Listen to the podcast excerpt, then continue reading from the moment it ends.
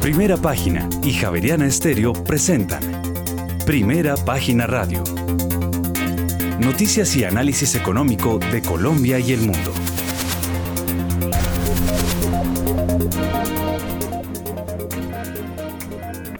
Muy buenos días, son las 6 de la mañana y dos minutos. Bienvenidos a una nueva emisión de Primera Página Radio en este martes 11 de octubre del año 2022. Tendremos todas las noticias y el análisis económico de Bogotá, Colombia y el mundo hasta pasadas las 8 de la mañana. Bajo la dirección de Héctor Hernández y Héctor Mario Rodríguez, hoy presentamos el Banco de la República en Colombia y los inversionistas foráneos fueron los mayores compradores de TES en septiembre de este 2022. Los bancos comerciales los que más vendieron. Y las reuniones con inversionistas privados directivos del eh, Banco Interamericano de Desarrollo y del Fondo Monetario Internacional y con el presidente del Banco Mundial se encuentran dentro de la agenda del ministro de Hacienda José Antonio Campo, que esta semana visita Washington. Y por otra parte, al cierre de julio de este año, la deuda externa de Colombia subió en 0,1 puntos porcentuales, o mejor en 0,1 puntos del PIB frente a junio a 50,7% del Producto Interno Bruto. Y en el noveno mes de este año, el índice de confianza del consumidor de Desarrollo cayó 9,1 puntos porcentuales frente a agosto pasado a 11,5%. Y en septiembre la disposición de comprar vehículos disminuyó 10,7 puntos porcentuales frente al mes anterior a 55,9%. Y en otras noticias, el Grupo Energía Bogotá aceptó voluntariamente ajustar por un año los factores que influyen en el crecimiento de las tarifas de energía. Y más adelante, la Bolsa de Valor de Colombia programó una prueba de contingencia con los comisionistas que operen en el mercado de renta variable para el 29 de Tendremos estas y otras noticias hoy en Primera Página Radio, 6 de la mañana y 4 minutos. Bienvenidos.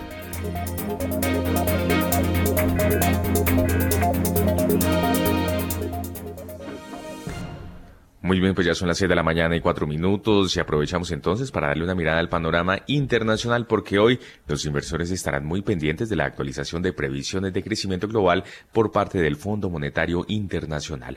Los expertos se han posicionado a la baja en estas perspectivas. Las anteriores previsiones datan del mes de julio. Desde entonces se ha dado un sustancial empeoramiento de las perspectivas de actividad económica, esto en un contexto de inflación persistentemente alta que está obligando a los bancos centrales a priorizar el control de precios aún a costa de sacrificar más en términos de crecimiento y también en temas de empleo pero mm, por eso se espera una significativa revisión a la baja, sobre todo en economías como la europea en general y la alemana en particular, y ante su mayor dependencia energética. El Fondo Monetario Internacional anticipó ayer que calcula que en torno a un tercio de la economía mundial entrará en recesión técnica. Recordemos que son dos trimestres consecutivos de crecimiento negativo y que la pérdida de producción hasta el 2026 sea de 4 billones de euros. En la publicación de las perspectivas de la economía mundial, el conocido informe WEO, se espera que se revisen de nuevo las cifras a la baja. En julio esperaba para 2022 y 2023 un crecimiento global de 3,2 y 2,9%. En Estados Unidos del 2,3 del 1% y en la Unión Europea del 2,6% para 2022 y de 1,2% para el 2023. Impactó también el crecimiento y el incremento de los rendimientos de la deuda estatal alemana después de que el canciller Olaf Scholz diera su apoyo a la emisión conjunta de deuda europea, esto para suavizar el impacto de la crisis energética siempre y cuando los fondos lleguen a los estados en forma de préstamos, es decir, no subvenciones. La principal referencia para el mercado se dará este jueves con el dato de inflación de Estados Unidos. La vicepresidenta de la Reserva Federal dijo este lunes que las subidas de tipos están comenzando a desacelerar la economía, lo que de confirmarse podría mm, permitir echar el freno al endurecimiento monetario. Por su parte, y eh, por el lado de las criptomonedas, cotiza con caídas esta mañana el Bitcoin cotiza sobre los 19 mil dólares y el Ethereum ya rosa los 1.200 mm, dólares. En Colombia ya tenemos las 6 de la mañana y 6 minutos. Vamos a revisar hasta ahora cómo andan los mercados en el mundo, cómo cerró Asia y cómo abrió Europa. En primera página radio, las bolsas del mundo. Signo negativo en los índices asiáticos, pues algunos casos de COVID-19 en China generaron algunas preocupaciones. Los casos eh, de COVID en el segundo mayor consumidor de petróleo del mundo aumentaron a su nivel más alto desde agosto. Su actividad de servicios en septiembre se contrajo por primera vez en cuatro meses al pesar las restricciones por la pandemia. En respuesta al aumento de caos, las autoridades chinas han intensificado las pruebas en Shanghái y otras megaciudades. Además, el de extender los tiempos al mejor, además de extender los tiempos de cuarentena y cerrar algunos espacios públicos en donde el virus podría propagarse. Los mercados de Japón y Corea del Sur reanudaron este martes el comercio, esto después del feriado de la jornada de ayer. Al COVID eh, se unió recientemente la decisión de la administración estadounidense de limitar las exportaciones de tecnología, principalmente de semiconductores desde China. El Nikkei de la bolsa de Tokio cayó 2,64%, mientras que el Topix perdió 1,86%. Los mercados de China continental desafiaron la tendencia a nivel regional y con el eh, compuesto de Shanghái ganando 0,19% y el componente de Shenzhen subiendo 0,52%. Por su parte, el índice Hang Seng de la bolsa de Hong Kong cayó 2%. En Corea del Sur el Kospi cayó 1,83%, mientras que el Nasdaq 100 se dejó 4,15%.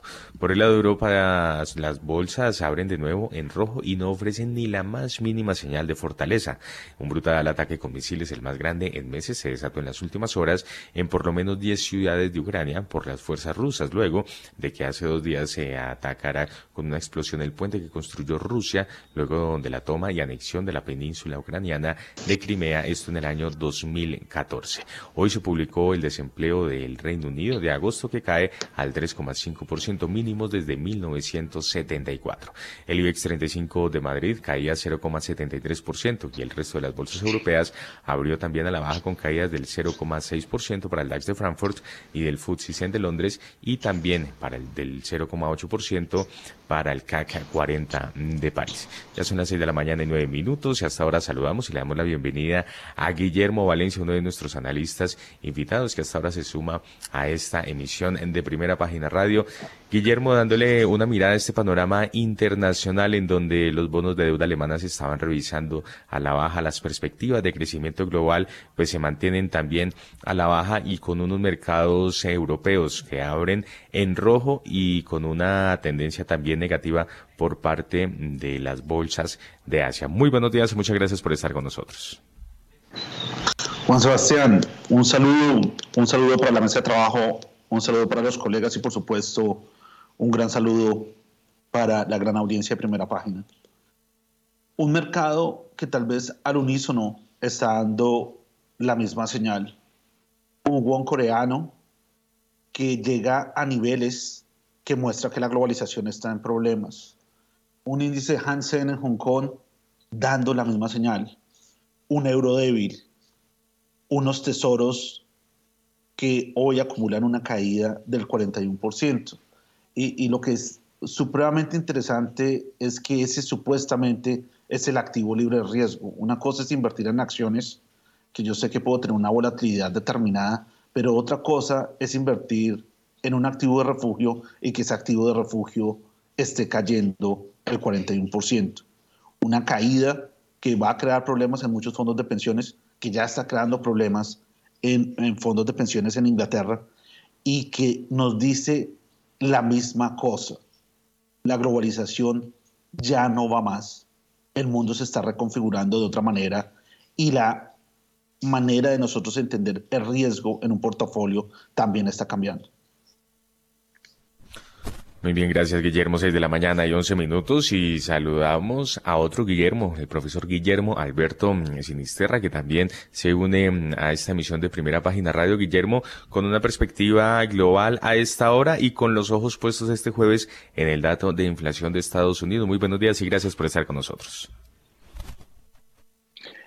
Eh, muy buenos días, eh, Juan Sebastián, eh, gracias por la invitación. un saludo a Guillermo, a, la mesa de trabajo y a toda la audiencia de Primera Página Radio.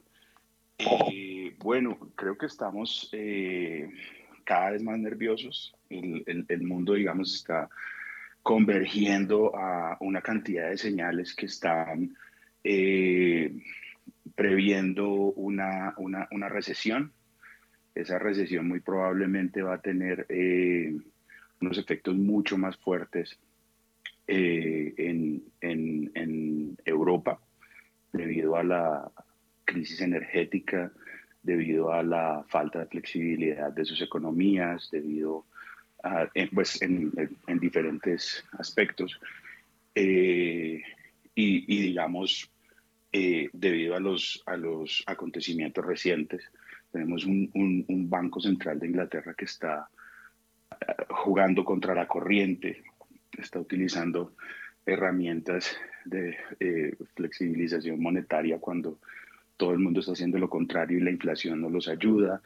Entonces, digamos que eh, tenemos cada vez más nerviosismo, cada vez más confusión, cada vez más volatilidad. Y por otro lado, pues estamos esperando que la inflación finalmente nos muestre que va a comenzar a ceder y gran parte del nerviosismo está puesto, digamos, eh, justamente en ese dato.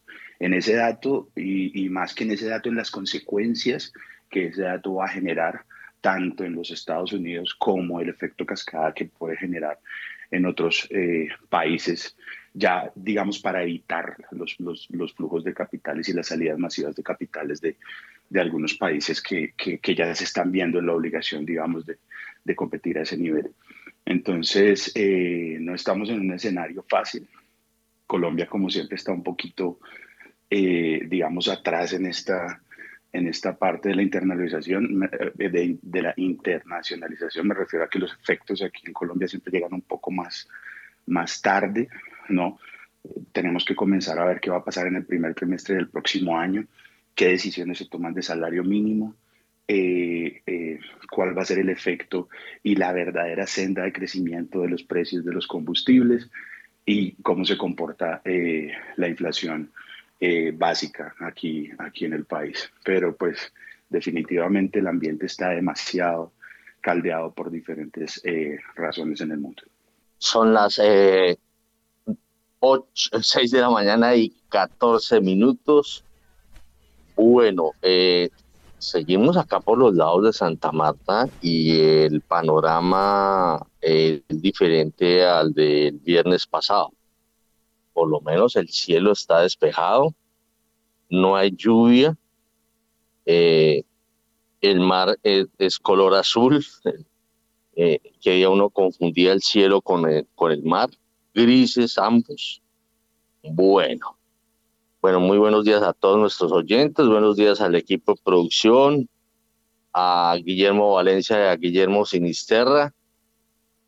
Eh, aquí, como siempre, eh, el país y el mundo preocupados de todos los demás y en especial de lo que eh, pueda decir Washington, de lo que pueda decir eh, la Fed, de lo que pueda decir el Fondo Monetario Internacional. Bueno, eh, vámonos con las bolsas latinoamericanas. Las bolsas latinoamericanas en primera página radio. A las 6 de la mañana y 15 minutos porque los mercados accionarios presentan pérdidas generalizadas a nivel global, pues los escalamientos entre el conflicto geopolítico de Rusia y Ucrania, así como la perspectiva de un mayor apretamiento monetario, generan un sentimiento negativo en los mercados. La mayor caída dentro de la Bolsa de Valores de Nueva York fue para el Nasdaq 100 que descendió 1,04%, seguido del Standard Poor's 500 que bajó 0,75% y el Industrial Dow Jones retrocedió 0,32%. La bolsa de Comercio de Buenos Aires no operó luego de un feriado de fin de semana extra largo. El índice Bovespa de la Bolsa de Valor de Sao Paulo retrocedió 0,37%. El índice de precios y cotizaciones de la Bolsa Mexicana de Valores registró un retroceso del 0,59%. El índice MSCI Colcap de la BBC bajó 0,85%. La Bolsa de Santiago de Chile no operó por ser día festivo y finalmente el índice general de la Bolsa de Valores de Lima perdió 0,89%. Bueno, a las 6 y 16 nos vamos eh, de nuevo para Brasil, en donde está Guillermo Valencia, a ver cómo está viendo Brasil y sus alrededores.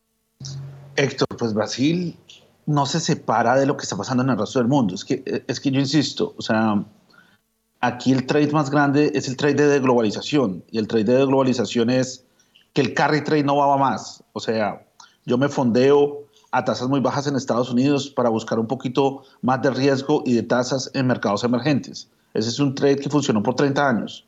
Hoy no está yendo más. ¿Y cuál es el, lo contrario de ese trade? Es un dólar supremamente fuerte. Eso es lo que estamos viendo. Lo estamos viendo en Asia y lo, estamos, lo vamos a ver también en Latinoamérica con fuerza. Y Brasil pues no es la excepción. ¿Qué tiene Brasil interesante? Que en ese nuevo mundo de globalizado hay una competencia por recursos naturales y hay una competencia por tecnología. Brasil está muy posicionado en términos, en, términos de recursos naturales y en también de no depender tanto de la globalización, teniendo una demografía interna interesante. Pero ese es el nuevo contexto en que nos encontramos. Es como, como si nosotros estamos en un barco, que ese barco es cada país, y estamos supremamente concentrados en qué pasa dentro de ese barco y no vemos las corrientes que están afuera, lo fuerte que son y tomamos malas decisiones. Ahorita lo más importante es entender el contexto internacional. Si yo entiendo el contexto internacional, tengo mayor probabilidad de salir avante en esta situación. A ver, Guillermo Alberto Sinisterra, eh, se identifica con, con Guillermo Valencia, la lectura internacional para un mejor remedio nacional? Pues todo, o sea, ahí todo depende del grado de apertura del país. A pesar de que estamos en un mundo globalizado, hay países que tienen una, unas, digamos, unas tasas de proteccionismo relativamente altas en las que desafortunadamente se encuentra Colombia. Hay, hay, hay estudios muy interesantes que muestran que a pesar de la apertura económica, nosotros somos de los países más proteccionistas que, que existe. De hecho, de hecho, creo que también eh, Brasil goza de esa condición. Brasil es un país relativamente eh, cerrado. Ya no tenemos barreras arancelarias, porque además están prohibidas por algunas organizaciones internacionales, sino que tenemos barreras para arancelarias, que son más tiempos en puerto, mayores revisiones, mayores normas fitosanitarias, bueno, una cantidad de cosas que impiden que el comercio se haga de una manera un poco más fluida. Y en la medida en que un país, digamos, esté menos expuesto a choques externos, para bien o para mal, o sea, no siempre es bueno no estar expuesto a choques externos, a eso me refiero, eh, pues vamos a tener vamos a tener mayor o, menor efecto, digamos, de, de toda esa eh, eh, convulsión internacional. Obviamente nos va a llegar, pero qué tan fuerte y cuándo es, es, es la pregunta. Entonces, en este momento, cuando uno mira todos los mercados de acciones, que yo insisto en que sigue siendo una corrección, una corrección de algo que, que, que, que salió como no debía salir por un exceso monetario en, en, en, un par, hace un par de años, ¿cierto? Entonces tenemos el mercado de acciones más o menos 25% de Estados Unidos, más o menos 25% abajo este año. Tenemos uno de los peores años de la historia en, en, en, el mercado de bonos. Tenemos que los precios de la vivienda están cayendo, ¿cierto? A una tasa bastante rápida. Eh, y, digamos, en, términos absolutos, en más de una década ya comenzaron a caer también los precios de la vivienda. Eh, tenemos una guerra nuclear que todavía no se sabe qué va a pasar, ¿no? Está, cada vez se están mostrando más los dientes, pero, pero esto ya está pasando de castaño oscuro y eh, tenemos una expectativa de tasa de interés eh, que va a estar por alrededor del 4% o del 4.25% en los Estados Unidos para finales de este año. Entonces, digamos que todos los factores que, que, se acaban de mencionar muestran o que estamos yéndonos a una, a una desaceleración muy, muy rápida o que estamos entrando en recesión. Además, tenemos dos eh, quarters, dos, dos eh, trimestres de, caída en el GDP, o sea, GDP negativo. Entonces, eh, obviamente, Latinoamérica reacciona muchísimo a eso que pase en los Estados Unidos, sobre todo en los Estados Unidos. Tal vez el país que menos está, y por favor, Guillermo me, corrige, el que menos está ligado con, con esa tendencia estadounidense es Brasil. Eh, pero, pero estas bolsas que acabamos de ver, pues básicamente son un reflejo de la incertidumbre, del nerviosismo y de lo que está pasando con todos los activos a nivel mundial y en particular en los Estados Unidos. Son las 6 de la mañana y 22 minutos y yo quiero saber cómo está marchando el petróleo a esta hora. Pues fíjese que cae por un dólar estadounidense más fuerte y un, un recrudecimiento del COVID-19 en China. Un dólar fuerte reduce la demanda de petróleo al hacerlo más caro para los compradores que utilizan otras monedas. Los aumentos de tasas hasta la fecha estaban comenzando a desacelerar la economía y el peso total de una política más estricta no se sentiría en los próximos meses. Así lo señaló este lunes la vicepresidenta de la Fed, Lael Brainerd. En este momento, el petróleo de referencia Brent cae 2,01% hasta los 94 dólares con 26 centavos el barril, mientras que el WTI ya está por debajo de los 90 dólares, pierde 2,28% y se cotiza sobre los 89 dólares el barril. Bueno, 6 de la mañana y 23 minutos. Eh, aquí veo el reporte de que, y como usted lo estaba diciendo, de que está cayendo el petróleo, entre otras razones porque para un tema que tanto le fascina a Guillermo Valencia, que se está fortaleciendo el dólar. Eh, sí, el dólar. Petróleo cae y dólar sube. A ver, eh, Guillermo Valencia desde Brasil. Héctor, todo el año, o sea, han pasado bastantes cosas, llamémoslos anomalías, eh, en términos de precios, que es lo que hace interesante este año y hace muy importante tratar de entender qué está pasando, porque es la anomalía lo que importa, no el promedio. El promedio no nos da información. Es lo extraño o aparentemente extraño lo que nos da muchísima información. Entonces, la primera anomalía, si usted recuerda, Héctor, era que el petróleo subía y el dólar también. Y usualmente la correlación de esas son opuestas. En este instante se está recuperando esa correlación y el dólar sigue subiendo y el petróleo está corrigiendo. Entonces, ¿Qué es lo que está dominando el petróleo? La historia que está dominando el petróleo a principio del año era el problema de la oferta, era el problema de la desinversión que existió muchísimo en el tema de energía, cuando vimos precios negativos en los futuros en el 2020, pues se pensaba que era el fin del petróleo, y pues no fue así. Luego vemos unos precios que se catalizan al alza con la invasión a Ucrania, y hoy el mercado está descontando es otra situación. Está descontando es, oiga, a estos niveles el petróleo crea problemas de demanda. Lo crean el mundo desarrollado, pero también lo crea en India, lo crea en Corea, lo crea en Japón. Y la demanda es lo que está pesando en la ecuación y la demanda es lo que está tumbando el precio del petróleo. Y con la demanda, pues está la narrativa de una probable recesión. Entonces, probablemente sí haya una recesión, pero yo creo, insisto, la señal más importante no es la recesión. La señal más importante la están diciendo los tesoros de Estados Unidos con una caída del 41%, que es una anomalía.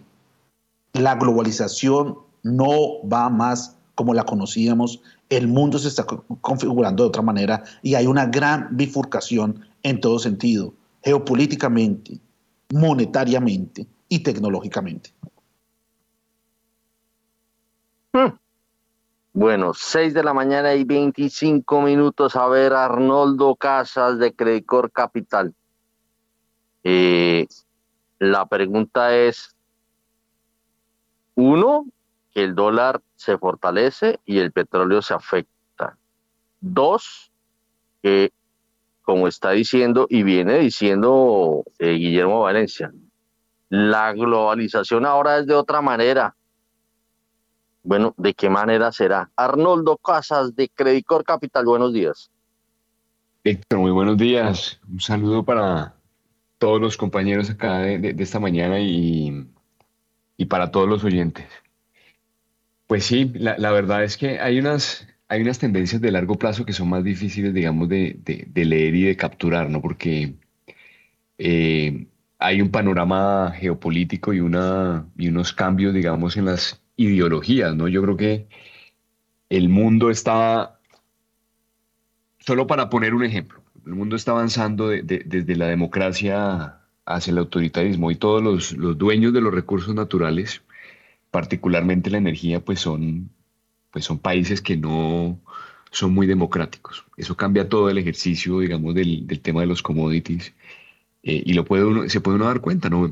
solamente hay que ver Venezuela, los países árabes, Rusia, eh, son visiones en algunos casos del mundo muy distintas a lo que es el capitalismo y el comercio internacional. Ese es un tema complejo, digamos, de, analizar.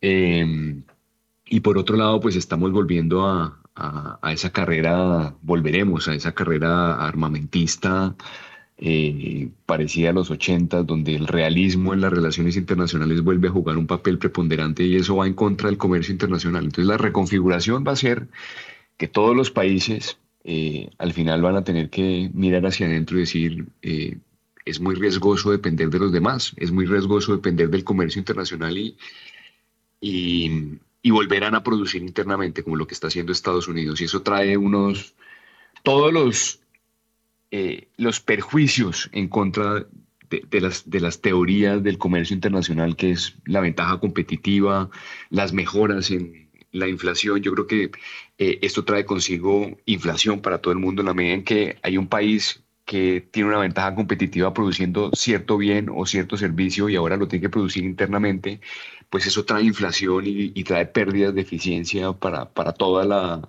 la, la economía global. Entonces yo creo que esa eso viene avanzando, pero muy conectado con las relaciones internacionales, que es algo inevitable. Eh, creo que el miedo que sienten los países de depender en alimentos, en, en, energía, va a hacer que todos estemos tratando de producir internamente y eso tiene un impacto en, en el tema de inflación. Pero hay cosas más difíciles de leer ahí, eh, porque pues eh, de todas maneras estamos en un, en un momento donde la tecnología 5G, el Internet de las cosas, todo este tema de la digitalización también avanzan y eso no, esas fuerzas pues no, no se han, no, han desaparecido y eso, y eso avanzar, toda esta pelea por la producción de chips eh, eh, es, un, eh, es un ejemplo de, de, ese tema. Pero lo más preocupante para el mundo y que, y que uno tiene que tenerlo en consideración, que son sectores de muy, muy largo plazo, es que la economía global se está envejeciendo y, las, y los países que son los productores del mundo, particularmente China, caen eh, en una espiral, digamos, demográfica que, que en la medida en que tengamos menos jóvenes y más viejos, pues esto tiene unas implicaciones sobre las tasas de interés, tiene unas implicaciones sobre los patrones de ahorro. Eh, esto no es un cambio menor y, tiene impacto en, el consumo de energía y en todas las variables macroeconómicas. Entonces, no es un, no es un tema difícil de leer. Lo único cierto es que cuando todo el mundo pone esta ecuación, pues eh, la gran economía, el gran refugio, pues seguirá siendo el mercado norteamericano, la gente seguirá comprando dólares. No, no veo cómo el panorama pueda cambiar, por lo menos en el mediano plazo, porque es un centro de producción, es un centro de consumo importante y todo el mundo va a seguir viendo eh, esa economía y ese país como un destino eh, muy atractivo para las inversiones y, el ahorro. 6 de la mañana y 30 minutos. El tema demográfico, ese es un tema que nos viene, nos viene golpeando el tema demográfico y la forma de ver la vida, ¿no? Hoy en día hay muchos jóvenes y muchas jóvenes que no quieren tener hijos, por ejemplo. Eso, eso, eso, el efecto hacia futuro va a ser, va a ser bastante complicado. A ver, Camilo Ramírez Vaquero, ¿cómo está viendo eso? Globalización ya diferente, aunque alguien planteaba, si no estoy mal, Guillermo Alberto Sinisterra decía que nosotros no nos hemos abierto como tiene que ser. A ver, Camilo Ramírez. Héctor, muy buenos días. Un saludo muy especial para todos en esta mañana. Héctor, yo creo que la, lectura que, que, se está haciendo sobre la, la, el fin de la globalización y digamos que estas visiones es una lectura que obedece evidentemente al corto plazo que estamos viendo posterior a la pandemia y da unas señales de, cambio bastante profundas, pero yo creo que hay, hay, dos puntos que no pueden pasarse por alto. El primero es el de que efectivamente el orden que conocemos actualmente es un orden que no tiene más de cuatro décadas, cuatro o cinco décadas probablemente, y realmente es un espacio muy pequeño, digamos, en la historia de la, de la, de la humanidad de la historia moderna de la humanidad y es un proceso de largo aliento en el cual hay unos cambios bastante dramáticos mientras las cosas se van acomodando, porque lo que nos ha enseñado eh, precisamente el otro gran fenómeno es que la, la, humanidad está más unida hoy que nunca, precisamente por las comunicaciones, eh, el Internet, las redes sociales, y eso genera unos sentimientos de empatía a nivel global que probablemente antes, cuando había tantas dificultades para conocer lo que pasaba en el mundo, no se producía. Y esa empatía, pues sin duda alguna, se denota en, en términos de que hay toda una cultura global que se está permeando en todos los países alrededor de la libertad, alrededor del reconocimiento de las diferencias, alrededor de, de la protección del medio ambiente, que son finalmente los principios que van a terminar uniendo a la humanidad en el corto plazo. Y eso lo estamos viendo precisamente, usted acaba de mencionarlo, eh, en las generaciones mucho más jóvenes. Hay un desinterés muy grande sobre lo material, eh, hay un desinterés muy grande sobre las posesiones económicas. Eh, la gente tiene mucho más claro el concepto de, la, de las economías compartidas alrededor de la vivienda, del uso de vehículos, etcétera, etcétera hay mucho más deseo de consumo de experiencias y eso lo vemos en la disparada en el costo de los viajes, en restaurantes, etcétera, etcétera, que al final de cuentas, repito, eh, lo que denotan es que sí hay un cambio muy profundo alrededor de esas nuevas generaciones que van a unir mucho más el mundo, pero alrededor de esos principios globales, que hoy en día no tienen eh, un reconocimiento, digamos, internacional. No hay entidades globales que, que, estén dirigidas a proteger ese tipo de intereses y de principios, pero que con el tiempo llegarán allá. Y yo creo que el gran efecto que va a haber alrededor de la globalización no es que se vayan a cerrar los países definitivamente, porque si algo aprendimos en estos años es que dependemos de los demás países y de que absolutamente es imposible que todos los países sean autosuficientes. Yo lo que creo que puede pasar al mediano plazo es que haya una mayor conciencia de que la globalización exige instituciones globales que permitan proteger esos intereses globales, que es lo que hoy no existe. Creo que todos dábamos por entendido que las guerras habían acabado después de las grandes guerras que hubo el siglo pasado y Putin nos recuerda que no hemos evolucionado lo suficiente, pero también nos ha recordado que cuando hay una gran solidaridad mundial y un esfuerzo global por mantener esos principios de los que hablaba hace un segundo, se hacen cosas muy importantes y eso es lo que está haciendo el mundo a través de Ucrania con ese gran apoyo internacional en, la, en el suministro de armas y de insumos para la guerra. De manera que yo, yo personalmente creo que sí hay un cambio grande de un orden global de muy poco, de muy corto plazo, que se va a reunir, repito, alrededor de principios mucho más profundos, que hoy todos entendemos que existen, pero que todavía en la conciencia de muchos está lejos llegar a que sea el, el, top of digamos, en la, en, la, en la administración de la economía y de la política. Pero creo que lo que viene siempre va a ser mejor definitivamente. Bueno, una visión mucho más optimista la de Camilo Ramírez. A, a las 6 de la mañana y 35 minutos. Bueno, ¿qué es lo que está pasando con los futuros en Estados Unidos, Juan Sebastián? Sí, señor, pues hay que señalar que los futuros, por lo menos del Nasdaq 100, caen a mínimos desde julio del año 2020. Los futuros bajan 89,25 puntos, lo que representa un 0,81% hasta las 10.895 unidades. Además, los futuros del Dow Jones cotizan 209 puntos o 0,71% más bajo hasta las 29.051 unidades y los futuros del Standard Poor's caen 30 puntos, lo que representa un 0,83% hasta las 3.595 unidades. Noticias rojas que llegan desde Estados Unidos, Héctor. Noticias rojas que no son de Santa Fe, ¿ah? no eche vainas con Santa Fe, por favor.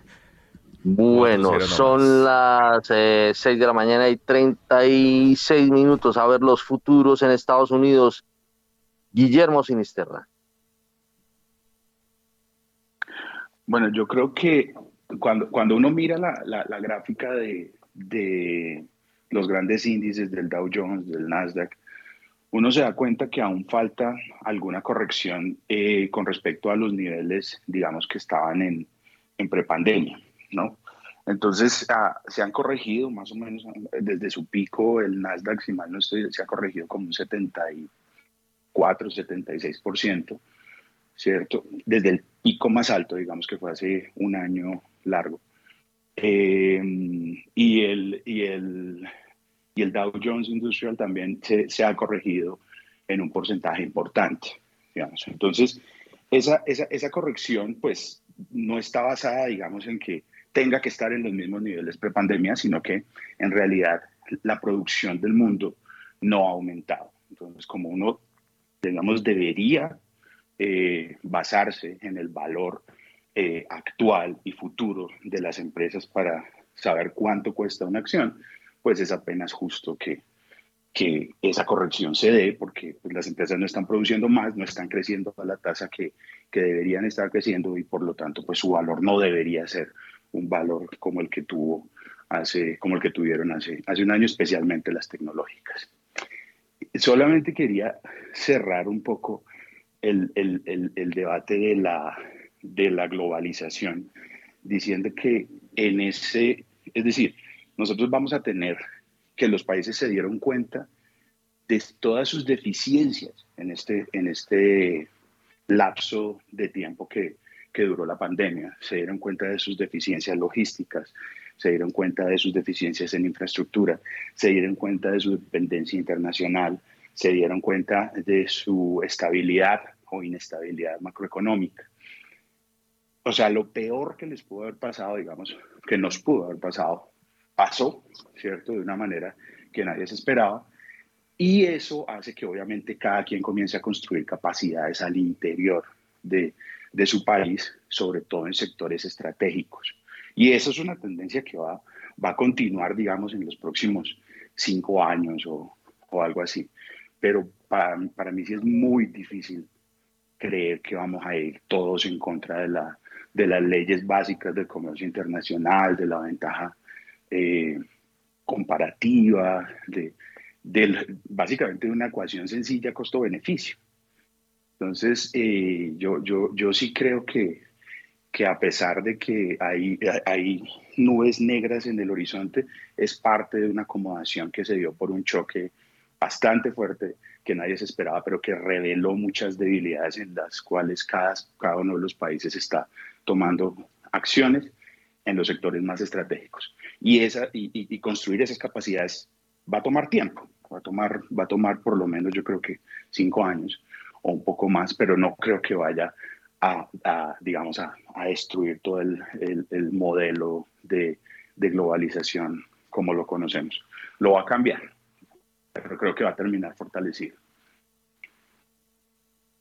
Bueno, a ver, Guillermo Valencia está levantando la mano. Héctor, nuestra sociedad y cuando uno estudia la historia ve cómo es de fácil para nosotros vivir en ilusiones. Ilusiones colectivas que muchas veces tienen unas teorías que respaldan esa ilusión, pero solamente cuando llega nueva información nos damos cuenta que esas teorías no funcionan y que tenemos que volver a crear, a inventar. Doy un ejemplo de lo que estoy diciendo. Cuando uno mira el principio de, de, 1900, uno mira el arte de 1900, uno ve esa Belle Époque, una época maravillosa que donde lo único que existía era el progreso, donde esas juventudes solo iban a buscar esos ideales que citó Camilo de libertad, de democracia de cierta manera, pero no fue así. Cuando uno mira ese arte alegre y colorido, se convierte en lúgubre de guerra, se convierte en tristeza, se convierte en una generación que cambió rotundamente. El sentimiento de la juventud cambia fácilmente cuando experimenta una guerra. Hoy el sentimiento de la juventud europea está cambiando. Hoy muchos jóvenes europeos se sienten traicionados. Se sienten traicionados por unas ideologías que hablaban de una política ambiental, pero al mismo tiempo eh, uno de esos personajes era, estaba en el board of directors de una empresa como Rosneft con intereses en Rusia. Hoy el nacionalismo vuelve a nacer en Europa. Hoy el nacionalismo está en Hungría, Hoy el nacionalismo está en Polonia, probablemente va a volver a nacer en Alemania y sin lugar a dudas está en Italia y está en Francia. Hoy hay una nueva visión del mundo que no escuchamos que viene de Oriente y es la visión de Xi Jinping, que no es comunismo, no es capitalismo y tampoco es confucianismo. Xi Jinping se quiere declarar como un nuevo emperador. Él quiere hacer a China el país más relevante él siente un determinismo histórico de que China debe ser la guía del mundo. Y él está luchando por eso. Él está creando una nueva especie de constitución que está enfocada en eso. Una China hipertecnológica que va a tener el liderazgo del mundo y que va a crear unos nuevos términos de comercio internacional. Hoy, esa idea ricardiana de la ventaja competitiva está en jaque porque no es cierta, no es solo el costo lo que importa. Nosotros no somos solamente ni, una empresa, es una máquina que tiene que optimizar costos. La prioridad de una empresa es su capacidad de aprendizaje. Cuando el contexto macro está cambiando radicalmente, las empresas que sobreviven son aquellas que se adaptan, se reforman y logran leer ese contexto. Si no lo hacen, esas empresas van a desaparecer. Pero en la teoría financiera nadie nos habla de aprendizaje solo nos hablan de volatilidad y retorno esperado, de optimización en un mundo que si usted optimiza, pierde porque no tiene redundancia. Eso nos lo enseñó la pandemia, que aquellos que tenían optimizadas las cadenas de valor, ¿qué pasó? No tenían inventarios y como no tenían redundancia, sufrimos el choque inflacionario que estamos viviendo hoy. Este es un mundo que le dice a los especialistas, hay que pensar de otra manera, hay que pensar más generalísticamente, hay que conectar diferentes ideas. Y yo creo que este es un mundo que va a traer algo muy bueno, que se llama productividad, porque eso es de lo que no se habla de la globalización. La globalización hizo muchas cosas buenas, pero dejó un gran problema, que era el colapso de la productividad. Hoy esa productividad está volviendo. Cuando se reconfiguran las cadenas de valor, cuando Estados Unidos vuelva a producir, cuando las empresas manufactureras empiezan a hacer innovación en el mundo de la materia, cuando vuelve a haber avances en la física, en la química y no solo en compañías de software, la humanidad empieza a encontrar un nuevo camino. Y es en ese punto de bifurcación que estamos. Entonces yo sí creo que aquí hay un cambio de paradigma, tanto social, económico como intelectual. Arnoldo Casas pide la palabra. Sí, Héctor, muchas gracias. No, yo, yo tal vez queda la impresión de que, de que aquel mensaje es que la globalización y el comercio internacional se va a acabar, ¿no? Yo no, yo, yo creo que eso es, e, es muy ingenuo pensar eso. En ningún momento de la historia los grupos de seres humanos han dejado de comercializar unos con los otros, ni siquiera en las, en las hordas, ¿no? Eh, lo que pasa es que las fuerzas sobre todo para los bloques que se están configurando en el mundo entre Occidente eh, y lo que hoy es China, Rusia e India, pues sí hacen que haya dos bloques muy, muy, claros y evidentes y que va a cambiar el curso de las relaciones internacionales y también el curso eh, del comercio internacional.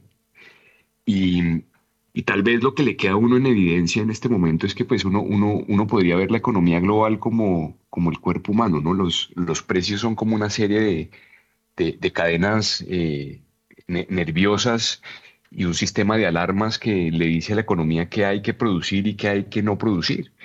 Y hoy estamos frente a una serie de, de, de dificultades que todos conocemos con el tema del cambio climático, con el tema con tantas cosas que tienen que ver con la sostenibilidad de la humanidad en el, muy largo plazo, que probablemente a nosotros como una generación tal vez ni nos interesa, aunque a veces decimos que nos interesa, pero si el, mecanismo de precios estuviera funcionando, tal vez el petróleo no estaría, no hubiera bordeado los 120 dólares y no le, no le habría mandado el mensaje al mundo que lo que hay que hacer es producir más petróleo cuando lo que todo el mundo quiere es producir menos. Entonces hay un desorden a nivel, digamos, del aparato eh, y de, la, de las cadenas nerviosas de la economía de mercado, que lo que termina haciendo es hacer que, que cambie la ideología y que haya una, una voluntad de tener más planeación central que lo que estamos viendo. Y el ejemplo claro de, del mecanismo de precios de la liberalización es la tendencia que ha tenido Latinoamérica, ¿no? Eh, y, veámoslo acá. Aquí tenemos nuestro presidente que tiene una visión del comercio internacional que es muy diferente a lo que es eh, lo que veníamos acostumbrados y eso está pasando a nivel global y tiene mucho que ver con, con, esa, con, ese, con, ese, con ese quiebre que ha tenido el mecanismo de precios para decirle a la economía, a los productores, a los consumidores, eh, qué es lo que es mejor eh, para la sostenibilidad del mundo. Y yo creo que ahí eso, eso, eso es algo que es importante tenerlo presente, pero, pero pensar que, el, que la globalización se va a acabar, que los países no van a, a, comercializar unos con, a, comerciar unos con los otros, pues eso, eso no va a pasar. O sea, un país como Colombia jamás va a poder sustituir todos los bienes que importa, porque no tenemos ni la mano de obra calificada para hacerlo, ni tenemos los medios de producción para hacerlo, ni nada de eso. Eh, pero sí hay muchas cosas donde va, a terminar pasando esto. Un ejemplo es la industria alimenticia. ¿no? Este gobierno quiere producir todos los alimentos en Colombia y hacia allá vamos avanzando. Y así va a pasar con muchos de los, de los países que tengan, digamos, algunos beneficios o ventajas. Eh, y eso, a la larga, en el agregado, pues va a reducir los volúmenes de comercio internacional y va a subir los volúmenes en otros bienes y en otras cosas. Entonces, yo creo que no, no, no estamos, yo, yo creo que no, no, uno no dice, oye, se acabó la globalización. No, ni se acabó el comercio internacional. Esto va a cambiar, simplemente. usted está tocando un punto que a mí me llamó la atención, les confieso, cuando el presidente Gustavo Petro tomó posesión. Y él decía, y él decía que, mejor dicho, reconocía que no sabía cuál era el camino a seguir, eh, eh, porque, porque él creía que hay que coger otro camino porque lo, dicho, lo que hasta ahora se ha arado, pues no ha mostrado, digamos, eh, muchos beneficios para la sociedad. Pero él mismo decía que no sabía cuál era el camino. Y yo creo que eh, estamos en, en, en, en, un momento, como también decía Guillermo Valencia, que eh, en China eh, eh, eh, se está viviendo una, una, una cosa que no, no, es capitalismo, pero tampoco es socialismo, ¿no? Entonces, digamos que la, e, el futuro, como decía, como decía una canción de los, de los prisioneros, el futuro no es ninguno, ¿será? A ver, Camilo Ramírez, que usted estaba como muy optimista, a ver, ¿Cómo es la cosa? ¿Para dónde hay que coger?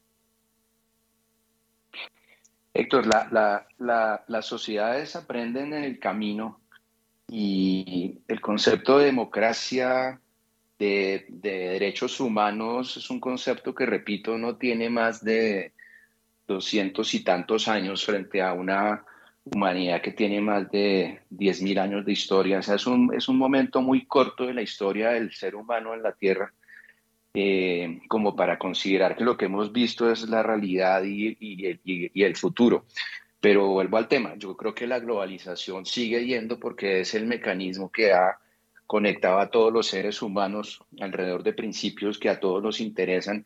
Y el fenómeno que se está dando precisamente con todo esto de la globalización después de la, de la pandemia y ahora con la guerra en Ucrania es una expresión simple de que el ser humano si cree en esos principios de democracia, de respeto, de, de, de, velar por las diferencias y todos esos choques que se están presentando precisamente en cada país en donde vemos esos retornos a los nacionalismos, en Estados Unidos en donde hay una eh, Corte Suprema que es extremadamente conservadora y que está yendo en contra de temas como el aborto, eh, probablemente contra el, matrimonio homosexual, etcétera, etcétera, son reacciones de un orden que no quiere desprenderse de lo que era el, el antiguo statu quo que se está tratando de romper por la fuerza de la sociedad y sobre todo por la fuerza de aquellos que crecieron en un mundo absolutamente interconectado.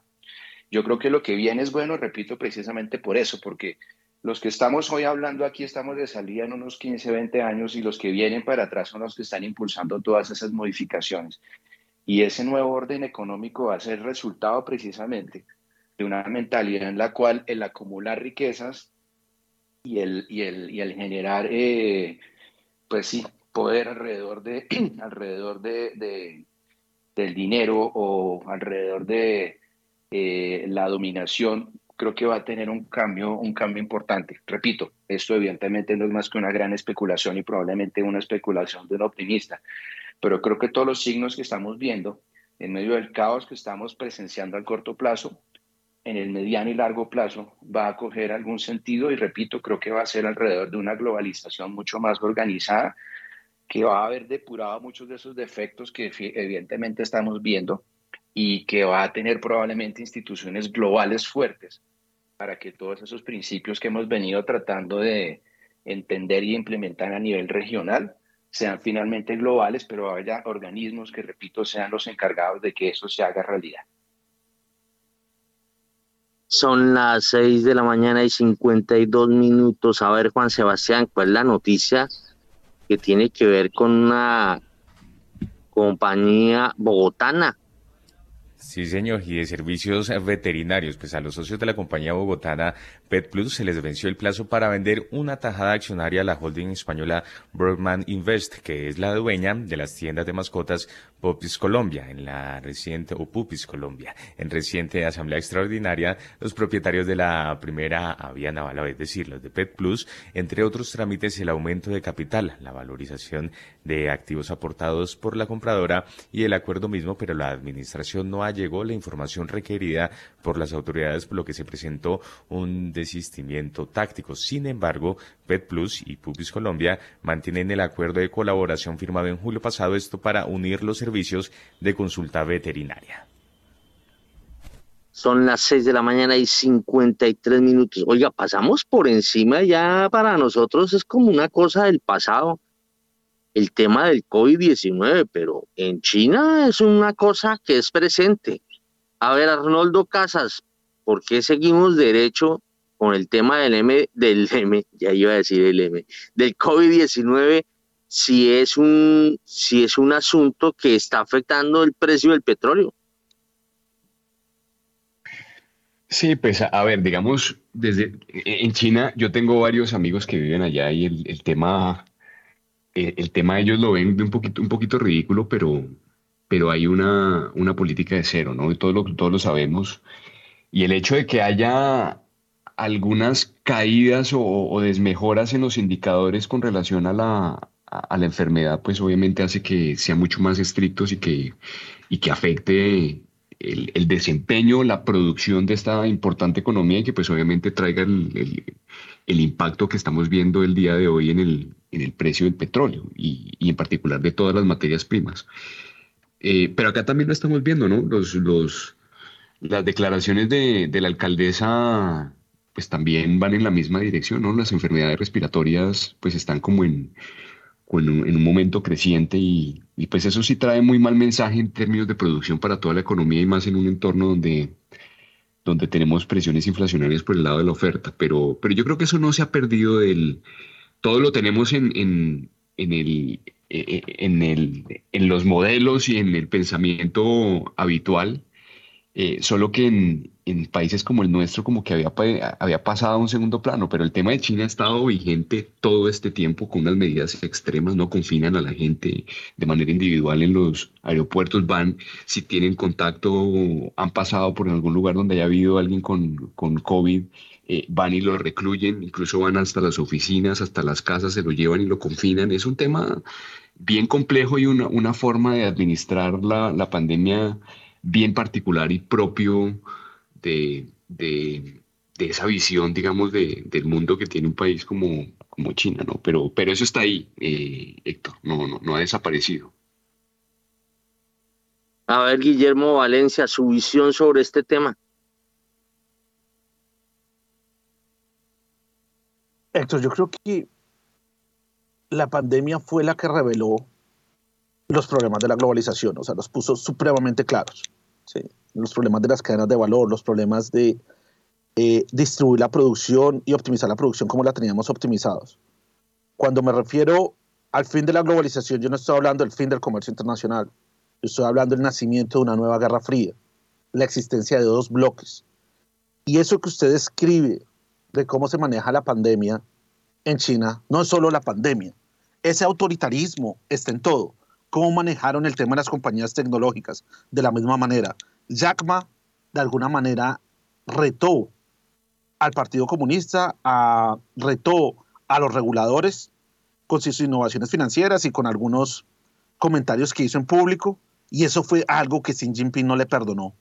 Y básicamente le quitó su compañía. Estamos hablando de uno de los emprendedores más grandes de todos los tiempos y estamos hablando tal vez de la figura más relevante a nivel de emprendimiento en China, que fue Jack Ma, el creador de Alibaba. Entonces, eso es una clara señal de cómo va a ser el liderazgo de China de cuál es ese nuevo orden que Xi Jinping quiere crear. Muy bien, son las 6 de la mañana y 57 minutos. A ver, Guillermo Sinisterra y el COVID-19. No, Héctor, yo creo que el, el, el, COVID-19 va a seguir, eh, digamos, aportando esta clase de, caídas en la productividad, que son como choquecitos eh, bastante puntuales. Estaba, estaba viendo hace unos días que, que China no, básicamente no ha tenido muertes por COVID-19 eh, más o menos desde, desde 2000, bueno, no ha reportado, no es que no las haya tenido, pero más, más o menos desde, desde principios de este año. Entonces, eh, básicamente cuando usted cierra una, una, zona que son 30 millones de personas, porque pues básicamente la, la política de COVID-0 es, es eso, usted cierra una zona entera, no cierra solamente un punto específico, eh, pues usted tiene caídas en la productividad. Y esas caídas en la productividad, desafortunadamente las de China, tienen efectos de desborde hacia todo el mundo, porque si cae una línea de producción que produce eh, los microcomponentes que van a tener carros que se ensamblan en México y esos microcomponentes no salen esta semana, pues se tiró toda la línea de producción, ¿no? Entonces, pero yo sí creo que cada vez son, se está llegando al punto en que cada vez son más cortos esas disrupciones y cada vez son menos, menos, eh, tienen impactos menos, más predecibles, digamos, ¿no? Entonces, entonces creo que, yo sí creo que que en, en, el mediano, o sea, en, los próximos meses ya China debería estar cambiando esa política, vamos, vamos a ver, pues porque los está afectando básicamente a, ellos, de una manera eh, asimétrica, los está afectando mucho más a ellos, digamos, que al resto del mundo. Eh, y les quita competitividad. Entonces, pues eh, vamos a ver, pero creo que, que esa política de, de COVID-0 debería estar cambiando en los próximos meses, de pronto para principios del próximo año. Son las 7 en punto. Nos vamos al corte de las 7 a las 7.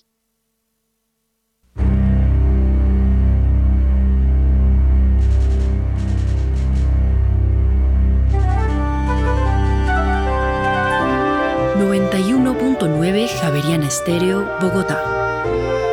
HJKZ 45 años. Sin fronteras.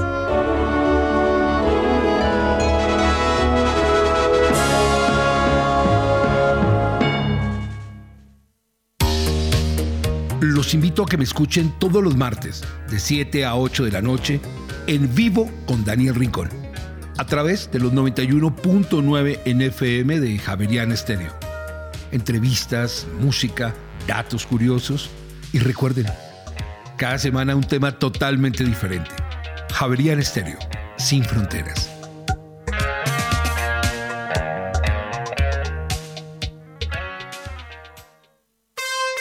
Movistar, el internet más rápido de Colombia. Actívate desde 300 megasimétricas por 72,990 pesos mes en planes Movistar Total. Incluye canales nacionales a través de Movistar TV App. Compra ya en movistar.co o marca numeral 709. Nadie te da más. Aplican términos y condiciones. En Acciones y Valores, nuestra prioridad es construir la mejor versión de su futuro financiero. Por ello, creamos soluciones para cada uno de sus objetivos. Descubra nuevas formas de ahorrar y simplifique todo desde el celular a través de inversiones digitales desde un peso.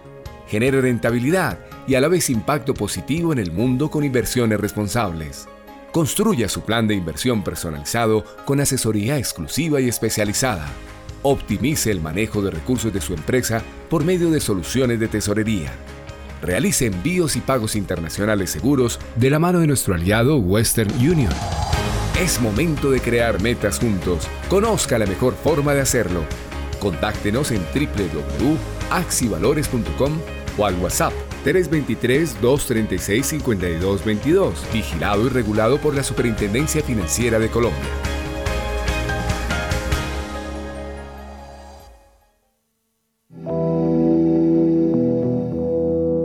Rincones más remotos del territorio nacional, hay personas cuya vida ha seguido adelante, pese a que el conflicto armado las afectó en el pasado.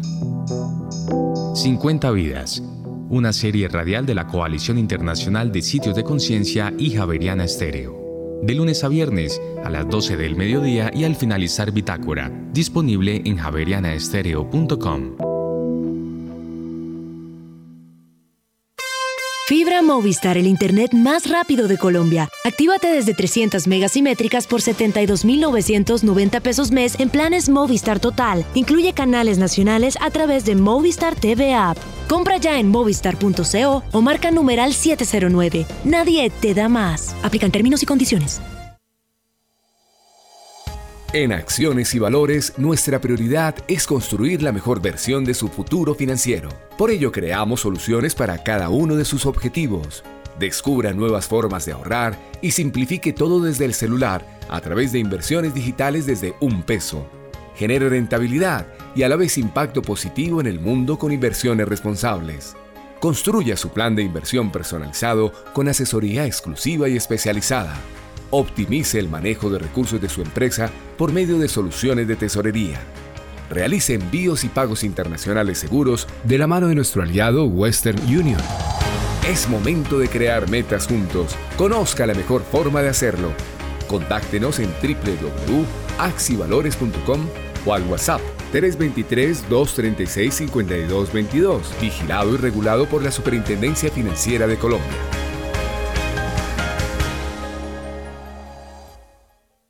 Javeriana Estéreo, sin fronteras.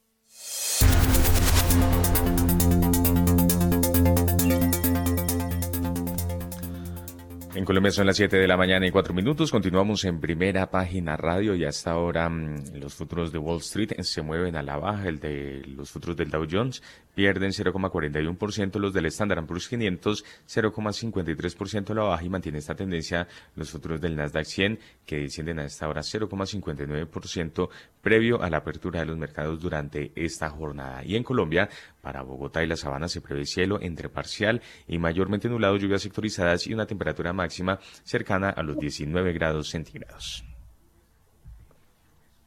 Bueno, son las 7 de la mañana y 5 minutos y tenemos datos que confirman eh, lo que dijo el ministro de Hacienda y lo que mucha gente no entendió que planteara el presidente de la República, Gustavo Petro, en torno a la las remesas de capitales golondrina, que, eso nunca se entendió. Además no entendí si uno mira literalmente la frase del presidente no se entendía.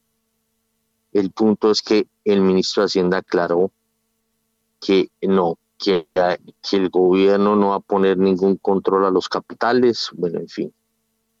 Entonces vámonos con Daniel Tamara, quien tiene el reporte de cómo van esas inversiones de los foráneos en materia de títulos del Tesoro TES. Daniel Tamara. El Banco de la República y los inversionistas foráneos fueron los mayores compradores de TES en septiembre de 2022. Los bancos comerciales, en cambio, fueron los que más vendieron. Los extranjeros que venían de comprar cerca de 5,7 billones de pesos en TES en agosto adquirieron 2,6 billones de pesos un mes después, con lo cual sus tenencias subieron de 118,9 billones de pesos a 121,5 billones de pesos. Los fondos de pensiones en esa misma línea aumentaron su saldo de bonos de deuda pública en 1,4 billones de pesos de 100 115,3 billones de pesos en agosto a 116,7 billones de pesos en septiembre. Los bancos comerciales, en cambio, se deshicieron de un neto de 3,15 billones de pesos en estos papeles, con lo cual sus tenencias pasaron de 63 billones de pesos a 59,8 billones de pesos. El Banco de la República, por su parte, aumentó su portafolio en 3,8 billones de pesos desde, los 34,7 billones de pesos a 38,6 billones de pesos. Entre tanto, el Ministerio de Hacienda vendió más de 872 mil millones de pesos en estos papeles. Muy bien, ahí sí me toca acudir a Arnoldo Casas para que me ayude a leer estos datos. Veo que los foráneos crecen y llegan, tienen un máximo, son los que más participan en la tenencia de TES, más de 121 billones de pesos los fondos de pensiones le siguen, están a casi 117 billones de pesos. Y el Banco de la República eh, se cargó de TES en casi 4 billones de pesos. A ver, Arnoldo Casas y el análisis de la tenencia de TES. Pues Héctor, ha sido como la, la tendencia del año con relación, de, sobre todo la, tendencia más reciente de los últimos tres meses con relación a los extranjeros. Em, a ver, no es un secreto para nadie que tenemos unos niveles de rendimiento pues bastante atractivos. Lo único que daña el, rendimiento es el costo de la cobertura, ¿no? Cuando entra un internacional, de todas maneras, eh, si acá tenemos devaluaciones implícitas cada vez más, más grandes, pues obviamente eso le encarece eventualmente eh, el costo de entrada cuando, cuando cubren el riesgo de la moneda, pero por ahora eh, rendimiento menos costo de la cobertura pues termina siendo un rendimiento que es bastante atractivo frente a lo que ha sido el, la rentabilidad de, activos eh, competitivos o, o competidores de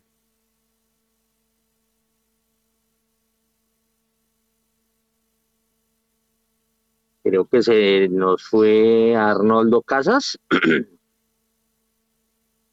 a ver.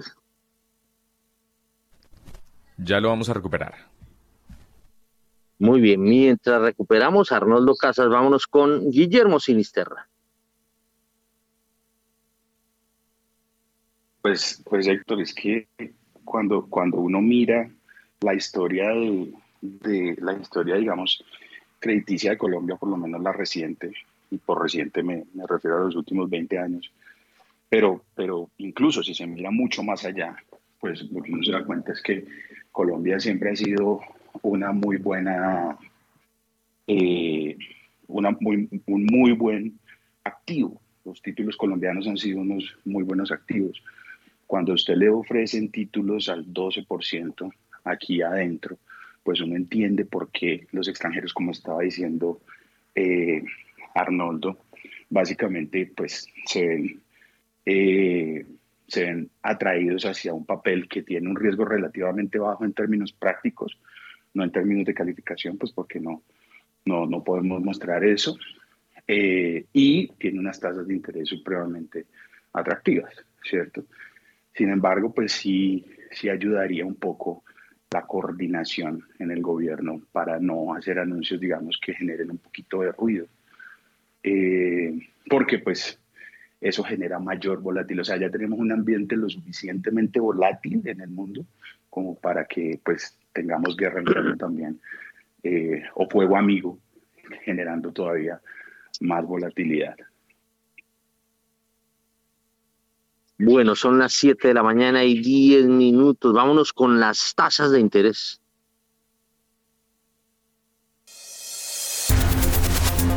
¿Cómo andan las tasas de interés? En primera página radio. La tasa interbancaria para hoy es de 10,03%. estable frente a la tasa vigente del lunes. Los test con vencimiento en julio de 2024 subieron 9 puntos básicos a 12,08%. Entre tanto, los test con vencimiento en noviembre de 2025 subieron 16 puntos básicos a 12,67%. Los test con vencimiento en junio de 2032 subieron 15 puntos básicos a 13,32%. Los test con vencimiento en octubre de 2034 subieron 9 puntos básicos a 13,24% y los test con vencimiento en octubre de 2050 subieron 16 puntos básicos a 13,44%. La VR para hoy es de 317,4160 unidades y la DTF de esta semana es de 11,05%. Bueno, miremos de una vez las monedas.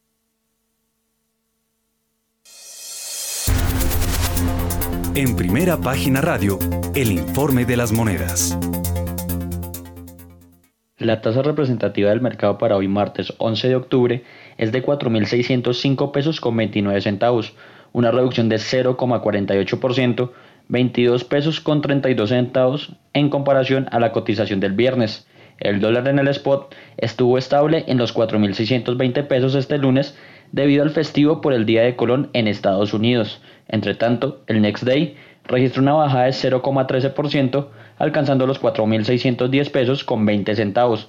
Con este comportamiento, la devaluación año corrido alcanzó el 15,68%, está bajando 0,56 puntos porcentuales y la devaluación en los últimos 12 meses llegó a 22,29%, subiendo 0,39 puntos porcentuales. Bueno, hay que decir con relación a la TRM que la TRM vigente hoy martes es la misma que la vigente ayer lunes, porque no hubo mercado en los Estados Unidos. Cuando no hay mercado en Estados Unidos, pues sencillamente no hay operaciones no que o hay operaciones que no computan, es lo que llaman por ahí operaciones next day. Por eso la tasa representativa del mercado sigue siendo para hoy de 4.605 pesos con 29 centavos. Vámonos con los commodities.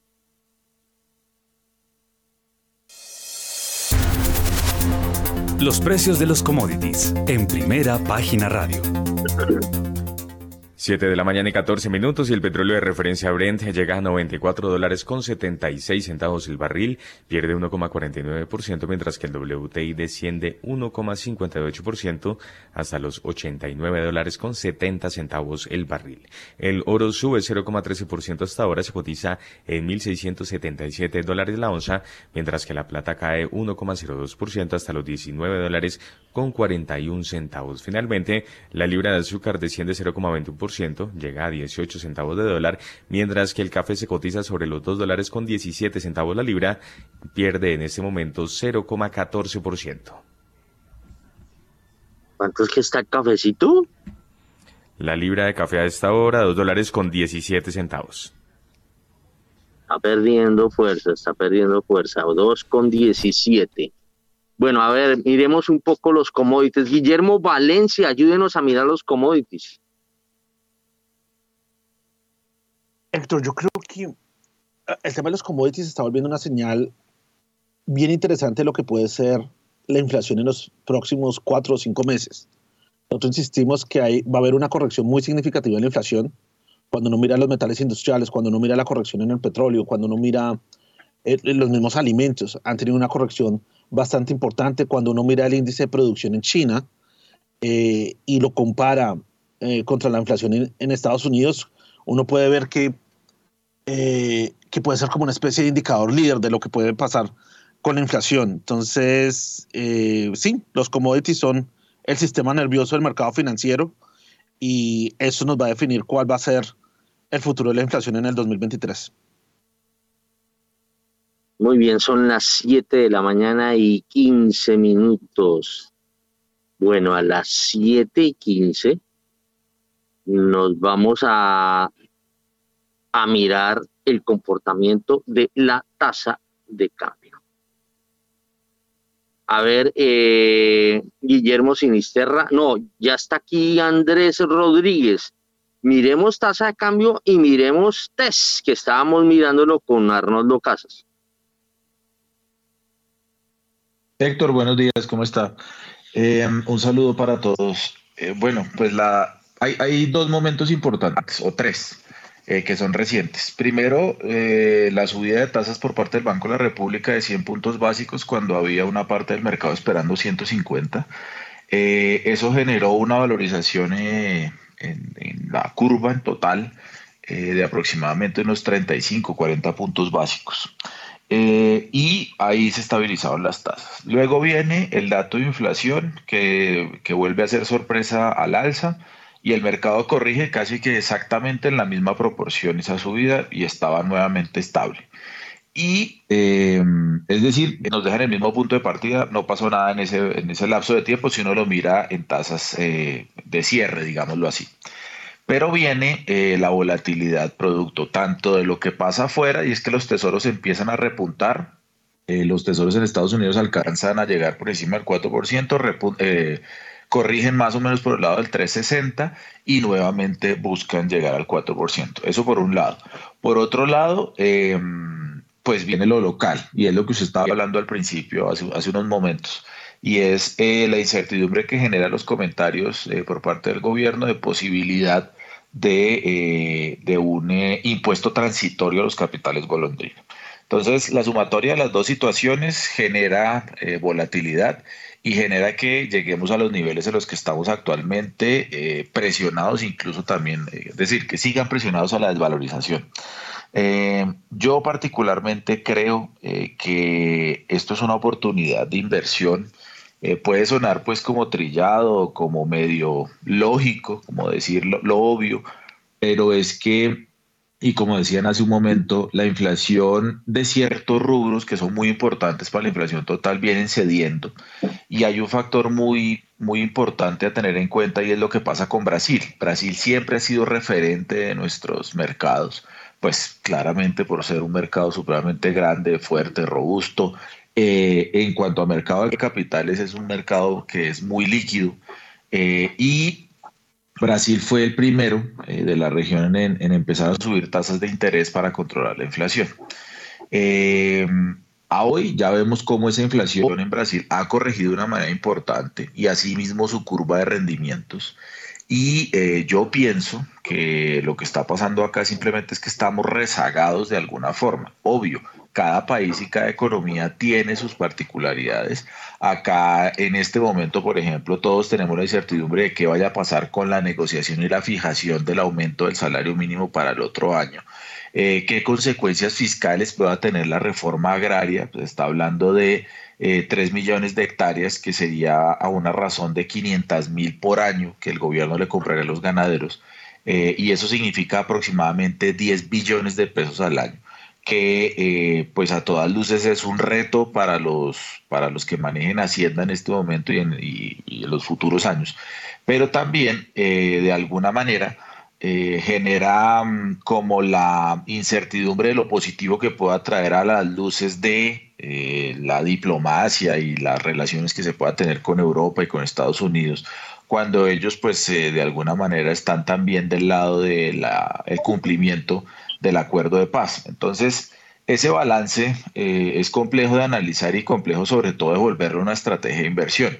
Pero eh, desde mi punto de vista y teniendo en cuenta los, argumentos que acabo de dar, yo creo que lo que está pasando en Colombia en términos de tasa de interés es una oportunidad de inversión de, de mediano plazo.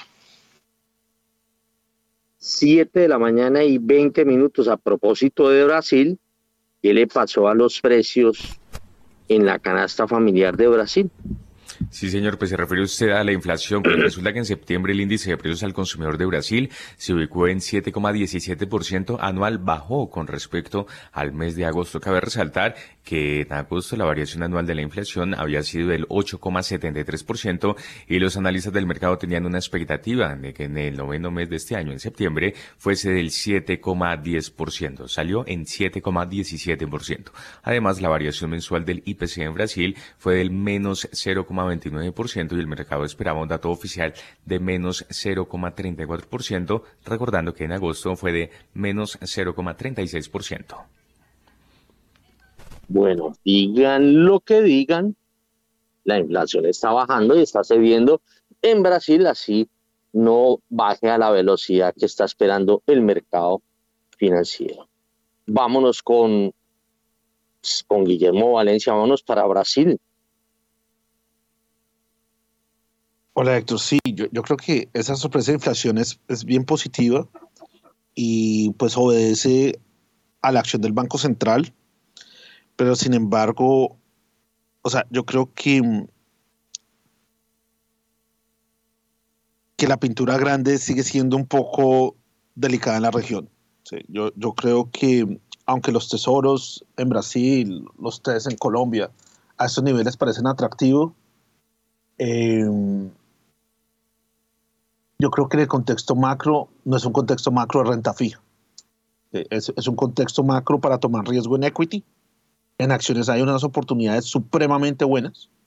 Hay unas oportunidades que van a mejorar la productividad de estos países y están supremamente baratas. Ahí yo veo que tiene sentido tomar riesgos. a la relación entre ganancia esperada y pérdida es muy buena, pero no lo veo en renta fija así. O sea, creo que, que, la renta fija está problemada y uno lo ve desde los tesoros de Estados Unidos.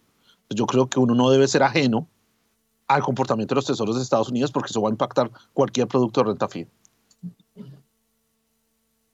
a propósito de los tesoros de los Estados Unidos, ahí oíamos a Andrés eh, Rodríguez de Fiduagraria hablando de que los tesoros llegaron a estar por encima de 4, que bajaron a 3.60, que están volviendo a acercarse a 4.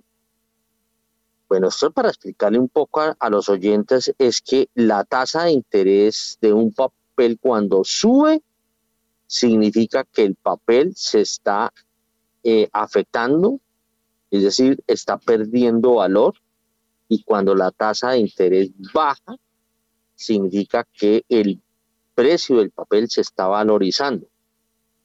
Eh, Andrés Rodríguez hablaba de que hubo un momento en que las tasas de los tesoros de los Estados Unidos estaban superando el 4% y que eso afectaba a la renta fija colombiana es decir, los test colombianos. Eh, entonces, cuando sube la tasa de interés en Estados Unidos, es decir, pierde valor el papel de Estados Unidos, también sube la tasa de interés en Colombia, es decir, sube la tasa de interés de los test, de los títulos que emite el Ministerio de Hacienda. Y que cuando cae la tasa de interés de los tesoros, en Colombia también cae.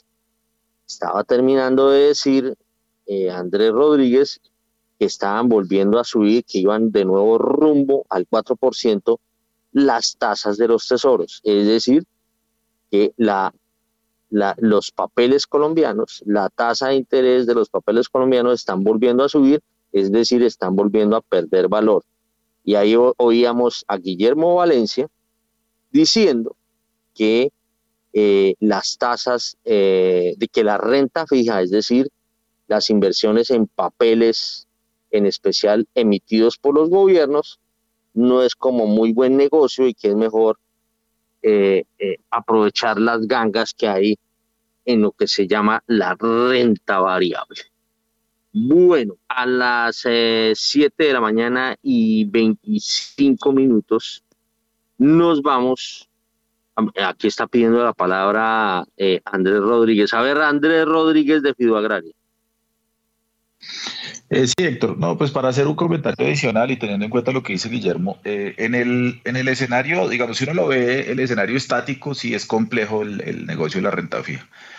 Y si ve los tesoros de Estados Unidos, pues también ve, ve, el reto. Pero hay un factor que uno debe analizar y debe ser el spread histórico. Y para ser claro con la audiencia, el spread histórico es la diferencia que existe entre las tasas de negociación de, nuestra, de nuestros títulos soberanos frente al, eh, a las tasas a las que se negocian los tesoros en Estados Unidos. Ese spread es bastante amplio en este momento, es decir, está muy por encima del promedio eh, de lo que ha sido eh, históricamente. eh, claramente hay factores que influyen en eso. Primero, pues perdimos el grado de inversión eh, y eso pues a todas luces nos hace un país más riesgoso y nuestros títulos asimismo lo reflejan sus tasas. Pero mm, el, escenario actual en el que todos los bancos centrales subieron tasas de interés para contener la inflación y que de hecho siguen subiendo tasas para contener la inflación, lo que yo veo es que en el mediano corto mediano plazo eh, lo que uno puede ver es que haya un giro o por lo menos una estabilidad en esas tasas por una razón y es el factor económico. Es decir, que haya desaceleración económica desde el punto de vista tanto de las economías grandes, eh, desarrolladas, como de nosotros como emergentes, y los bancos centrales tengan que en un periodo de, en un periodo de tiempo relativamente corto o quedarse quietos o incluso empezar a bajar tasas de interés. Y eso es un, eso es un fenómeno que ya hemos visto en anteriores crisis y es que eh, se, se, se, arma, digamos, todo un proceso de aumento de tasas de interés y de política contractiva desde el punto de vista monetario y en un periodo de tiempo muy corto tienen que eh, volver a hacer, digamos, hacer lo contrario, bajar tasas de interés para ayudar a la economía y la inflación empieza a ceder muy rápido y a controlarse, digamos, de una manera estructural. Yo no creo que sea este el caso en el que, digamos, en, en cuestión de un trimestre o de un semestre los bancos tengan que voltear si la inflación vaya a converger muy rápido a la media, no, pero sí creo que esa recesión que para mí es inminente, eh, va a generar que los bancos dejen de subir tasas, las tasas se estabilicen, esos spreads se queden muy amplios y en, esa, en ese escenario tengan que corregir, de pronto no al promedio exactamente, pero sí tengan que corregir. Y una corrección de 200, de 200 básicos o algo por el estilo, pues es mucha plata en términos de renta fija. Ahora, eh, sobre las acciones, yo estaría, digamos, igual que Guillermo, lo, que ve Guillermo, eh, estoy de acuerdo que hay una oportunidad muy grande y unos precios supremamente baratos en, en activos específicos, pero en el escenario que les acabo de decir, yo sería más cauto en acciones porque eh, si efectivamente se materializa la recesión, las, las compañías van a empezar a sentir golpes fuertes en las hojas de balance y en los resultados financieros y eso de alguna manera, aunque los precios están baratos, pues puede tener una repercusión y, mostrar de pronto unos, unos mejores niveles de entrada. Era eso, Héctor. Muchas gracias. Bueno, 7 de la mañana y 28 minutos. Eh, bueno, tenemos eh, una postura de, en este caso, de el ministro de Hacienda y tiene que ver con eh, la aceleración de las monetizaciones de dólares por la alta inflación, por la alta devaluación. A ver, vamos con Daniel Tamara. El Ministerio de Hacienda descartó acelerar monetizaciones de dólares por la alta devaluación. Tampoco contabilizará el hueco por subsidiar combustibles en el déficit del Gobierno Nacional Central. No, no está en la agenda, aseguró el ministro de Hacienda ante la pregunta de si el gobierno ha considerado acelerar las monetizaciones de dólares, que este año han sido bastante escasas, para eventualmente contener la devaluación del peso colombiano, que en los recientes días se ha mantenido por encima de 4.600 pesos, registrando máximos históricos. Ahora bien, con relación a la propuesta del Comité Autónomo, de la regla fiscal de contabilizar el hueco del Fondo de Estabilización de Precios de los Combustibles en el déficit del Gobierno Nacional Central y en el año en el que se cause, Ocampo resaltó que el ministerio lo estima, pero no oficialmente. El déficit sería de 7,1% del PIB en 2022 si se incluye el déficit del FEPEC y se reduce a 4,3% del PIB en 2023. De acuerdo con Ocampo, no se va a contabilizar de esa manera y en realidad lo del FEPEC es una deuda que se está incluyendo como pago el año entrante. Muy bien, son las 7 de la mañana y 30 minutos. A ver, eh, yo quiero saber si, si sigue con nosotros ya, o ya se reconectó Arnoldo Casas. No, señor, aún no. Bueno, entonces mientras tanto vamos con Guillermo Alberto Sinisterra. A ver, eh, eh, aquí me dicen que está sin energía en donde está, me imagino que debe estar descansando Arnoldo Casas. Eh, estamos, en época de, de, de, de qué? De periodo de, eh, ¿cómo se llama? No recesión, ¿cómo se llama? El día de descanso, la semana de receso. De receso. De los colegios. Bueno, vámonos con Guillermo Alberto Sinisterra. Héctor, estamos con Andrés y con Camilo Ramírez. Bueno, entonces, a ver, eh, Andrés eh, Rodríguez, vámonos con el tema de las monetizaciones. Pues ahí eh, el punto, y siempre desde, de hecho desde el año pasado, o, finales del gobierno pasado, perdón, empezábamos a hablar de, estas necesidades de caja del, gobierno y de la utilización de divisas eh, y de, lo que se tenía en reservas para monetizar y traer. Em, pues yo pienso que el tema, todo el tema gira alrededor de eh, la necesidad de caja lo que se vaya a hacer en términos de programas sociales y el impacto que eso tenga en el mercado. Eh, ayer leía eh, comentarios y editoriales de los periódicos en los que se habla de, ok, entendemos el tema de los programas sociales, pero todavía no hay como una, no se ha aterrizado el tema eh, tanto en qué se va a hacer con la plata ni cómo se va a conseguir la plata. Eh, sabemos el tema de la reforma tributaria, sabemos que ya pasó el primer debate, eh, más o menos nos hemos dado una idea, pero todavía no es totalmente claro las necesidades. En ese orden de ideas, pues va a haber, digamos, el, el, tema de cómo se va, cuál va a ser la estrategia, mejor dicho, de monetización y cómo se va a manejar. Ahora, eh, nuevamente el ministro dando claridad sobre la que no, no, está sobre la mesa, no se ha hablado nada del tema de capitales golondrina. Eso a todas luces no sería un buen mensaje o no es un buen mensaje para la comunidad internacional inversionista. Eh, además porque trae a la memoria eh, malos recuerdos de la región, ¿no? De momentos en los que, por ejemplo, Argentina tuvo que poner ese tipo de medidas y eh, el descalabro que eso significó eh, para su economía. No hay que olvidar pues que nosotros somos una economía emergente, pequeña, eh, somos un país que pues que está buscando crecer su industria y sin lugar a dudas si los capitales no llegan pues crecer nosotros solos es un reto aún mayor y desde mi punto de vista pues traería unas demoras importantes y unas pérdidas de competitividad eh, sin igual, lo que pues eh, nos tendría en un escenario muy negativo. Entonces pues eh, creo que hay que tener todos esos factores claros para, para ver qué va a hacer el gobierno con esos, con esos recursos. 7 de la mañana y 33 minutos. A ver, eh, el, ministro de Hacienda, José Antonio Campo, está de, viaje. ¿Cómo es la cosa? Vámonos con Daniel Támara.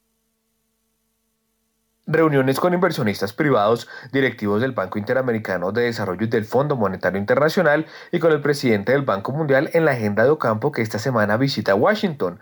Esto fue lo que dijo el ministro a propósito de esta visita, José Antonio Campo. El viaje eh, a los Estados Unidos eh, coincide precisamente con las reuniones eh, anuales del Banco Mundial y el Fondo Monetario Internacional, que es uno de los eventos más importantes eh, en, el sistema financiero internacional, porque en torno a él, en también el Banco Interamericano de Desarrollo, que tiene su sede en, Washington, tiene múltiples reuniones y muchos inversionistas privados hacen foros y existe la oportunidad de también eh, discutir eh, con ellos y eh, hacer, si se quiere, publicidad de Colombia, que es lo que yo digo que voy a hacer exactamente en estos viajes.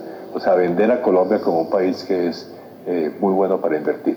Entonces habrá reuniones con el presidente del Banco Mundial, con los directivos del Fondo Monetario del BID, me encontraré con múltiples colegas, ministros de Hacienda de América Latina, y habrá distintos foros y, y varias, varias conferencias con inversionistas privados eh, que espero que inviertan en Colombia o esperamos que inviertan en Colombia.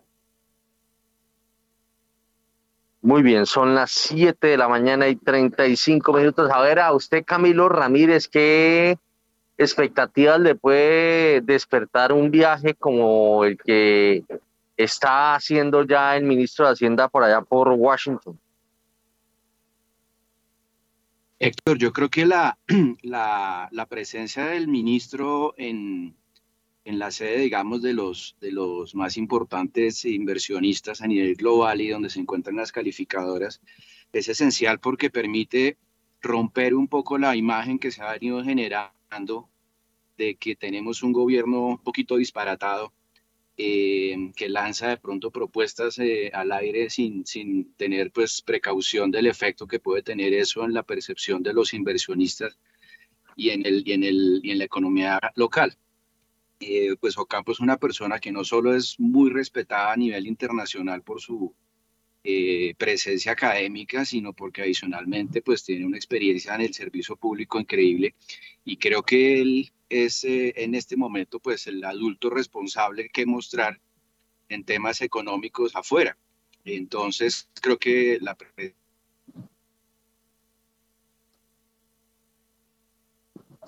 7 de la mañana y 36 minutos. Bueno, a las 7 y 36 seguimos con eh, Daniel Tamara porque, eh, uy, esta noticia se me hace muy interesante y me gustaría que me la ayudara a analizar eh, Camilo Ramírez, el gobierno pretende volver obligatoria para las entidades financieras la implementación del llamado Open Finance, a ver, eh, Open Banking también, a ver, Daniel Tamara.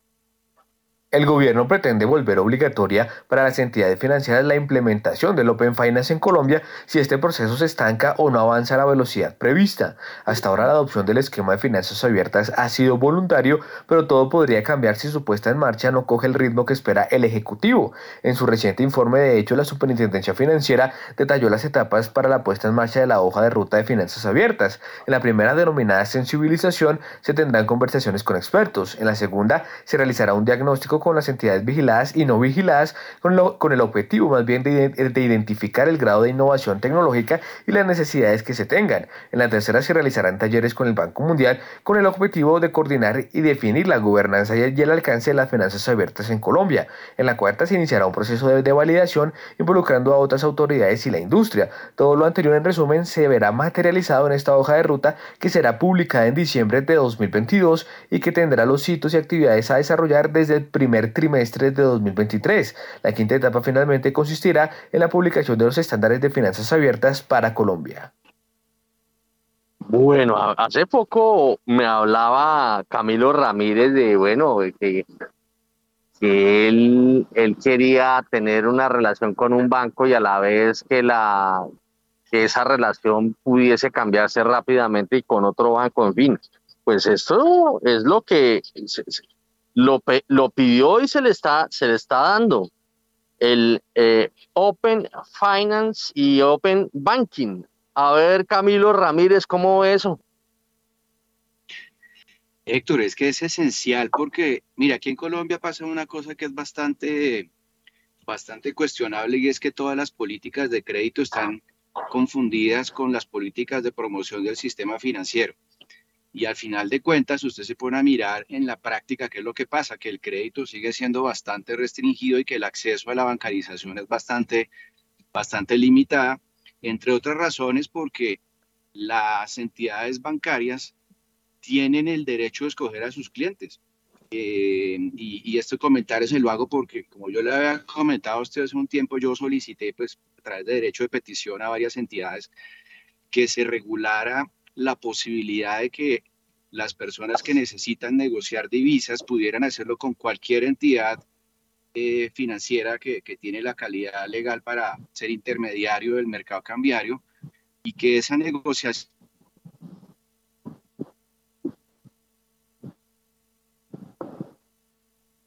¿Estamos perdiendo a Camilo? A ver. Ya lo vamos a, desear a ver entonces. Ahí está. A ver, a ver Camilo, si eh, regresó. Creo que no hemos podido conectar hoy a Camilo Ramírez, se nos volvió a desconectar. Son las 7 de la mañana y 40 minutos. A ver, eh, Andrés Rodríguez de Agraria, ¿cómo ve esto del Open Banking, Open Finance.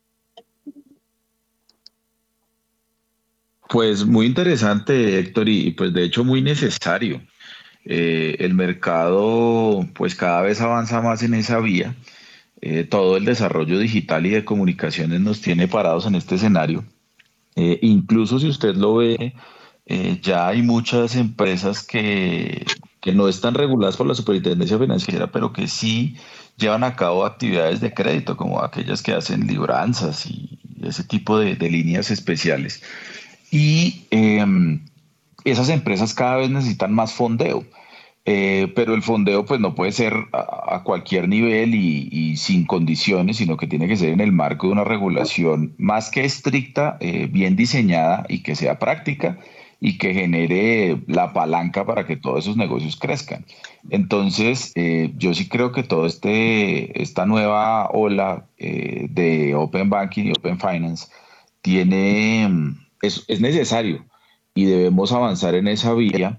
Y lo más importante es que pues mucha gente se preocupa, por ejemplo, de, oiga, y eh, el empleo que puede desplazar, ¿qué va a pasar con eso? Yo pienso que es al revés. En la medida que el, que el sistema se desarrolle, se vuelva más amplio, eh, haya más oportunidad y una, una baraja más grande de participantes, de productos y de personas dispuestas a entrar y de personas dispuestas a eh, realizar operaciones eh, específicamente de apalancamiento, pero obviamente no nos, no nos referimos solo a eso y como decía Camilo, no hay que confundir al sector financiero único y exclusivamente con un sector que presta plata. Eh, en esa medida eh, va a haber sectores que se van a desarrollar de una manera muy importante y ahí se va a recoger gran parte de ese empleo, si no todo, eh, el que se pueda llegar a desplazar de estas actividades netamente financieras. Bueno, son las 7 de la mañana y 43 minutos. A ver, Juan Sebastián, mire que ya eh, primera página hizo su pronóstico de dólar. Cuente a ver, Sí, señor. Pues es que fíjese que a las 7:43 hay que señalar y previo a la apertura de la jornada de este martes, por eh, mayor aversión al riesgo en Colombia, el dólar podría tener una volatilidad estimada de 60 pesos durante la jornada. El dólar navegaría durante la jornada de este martes, de este martes entre un mínimo de 4.580 y un máximo de 4.640 pesos. Esto de acuerdo con las proyecciones del gestor de inversiones y nuestro analista invitado habitualmente a primera página radio, Diego Rodríguez. Bueno, eh, yo, yo quiero hacer un comentario en torno a eso porque pues de todas formas, aunque se hable mucho del Next Day, aquí yo veo la, en la, según la nota que, muy amablemente nos ayuda a construir eh, eh, Diego Rodríguez, yo aquí noto, noto una cosa, que, que se pone como referencia lo de lo del Next Day. Y yo creo que el Next Day, eh, aunque es un buen parámetro, hay que irnos al cierre del viernes. El cierre del viernes fue de 4.620 pesos. Y esa es la referencia más importante para la apertura de hoy se habla de, que en el Next Day estuvo negociándose alrededor de 4.610 pesos. Eh, eh, dígase lo que se diga, lo que vale es lo que vale. Y creo que es 4.620 pesos el parámetro a seguir. Eh, vemos que para la jornada de hoy, se, vaticina que va a estar moviéndose para la jornada, no para la apertura, entre 4.580 pesos y 4.640 pesos. El, el cierre del viernes está en toda la mitad. Está en la mitad de ese rango entre 4.580 pesos y 4.640 pesos veo datos que ya hay en el pre-market. Eh, hay puntas eh, en donde cabe un Transmilenio, está entre 4.600 pesos y 4.635 pesos eh, las puntas que hay en este momento en el mercado cambiario. Y existe, y hay fix comprador, pero no dice de qué tipo de operaciones ha habido o qué montos ha habido eh, eh, en esto de, las famosas operaciones fix. A ver qué me está escribiendo aquí Mauricio Zúñiga, nuestro especialista en materia cambiaria. No, por ahora nada. Venga a ver qué más hay por acá. Eh, no, en materia de dólar, no más. A ver, usted para, ¿por dónde ve que vaya el dólar Andrés Rodríguez de Fido Agraria? Pues Héctor, este nivel de los 4.600, eh, arriba de los 4.600 ha, ha tenido mucha oferta eh, y empata con la oferta que se ve también en los tesoros de Estados Unidos eh, por encima del 4%. Sin lugar a dudas la presión sigue siendo alcista, pero pues yo me atrevería a, pensar que esta zona es, yo, yo digamos, le daría más valor a buscar esta zona como una zona de venta que siga subiendo. Creo que con la información que tenemos actualmente eh, y sin ningún anuncio adicional eh, por parte de, las autoridades monetarias, yo pensaría que este nivel es de venta y se va a mantener en un rango el dólar entre los 4.620 o 30 o 50 por el estilo, por esa zona que le digo que salió tanta oferta. Eh, y los 4.530 o 4.480 incluso. Eh, eso es un rango de negociación que pues es amplio, eh, pues predecir ese nivel de, de, tasa de tipo de cambio es bien complejo, pero pues me parece que ese puede ser un nivel de unos 150 pesos entre los 4.000, entre 4.630 y 4.480. Eh, que puede ser un rango de negociación interesante y que, repito, con la información que tenemos no debería haber ruptura ni hacia arriba ni hacia abajo de esos niveles. Eh, y pues mantenernos ahí. Ahora, esperar también qué pasa con los commodities. El petróleo eh, pues repuntó eh, de manera importante en las últimas jornadas, pero pues eso también trae el riesgo y el ruido de lo que pueda pasar con la inflación para final de año. Pero pues bueno, para responder su pregunta de manera corta, ese rango sería el que yo premiaría. 7 y 48. A ver, eh, eh, hablando de petróleo, ¿cómo va el petróleo? En ese momento, Héctor, el petróleo se mueve todavía de forma negativa sobre los 90 dólares con 22 centavos el barril. El petróleo de referencia WTI pierde 1%, mientras que el petróleo de referencia Brent desciende 0,91% hasta ahora y llega a 95 dólares con 27 centavos el barril. Me toca hacerle una precisión estadística, eh, Juan Sebastián. Sí, señor. Porque si usted me dice que eh, eh, está negativo el precio del petróleo, entonces yo diría está negociándose en, niveles negativos. Eso se logró en plena pandemia, ¿no? Por allá. Tiene razón. si no me acuerdo, por allá en, abril. La variación es negativa por ahora. La variación es diferente al comportamiento del petróleo negativo. Entonces, eh, para hacer ese ajuste. Muchas gracias. 7 y 49. 7 y 49. Eh, al cierre de julio de este año, la deuda externa de Colombia subió en 0,1 puntos eh, porcentuales del Producto Interno Bruto frente a junio que había sido de 50,7% del Producto Interno Bruto precisamente el término del sexto, al término del sexto mes de este año, esta deuda se había situado en 50,6% del PIB, en mayo en 50,5% del PIB y en abril en 50,1% del Producto Interno Bruto. Vamos de nuevo con Daniel Tamara para que nos hable del índice de confianza del consumidor de Desarrollo.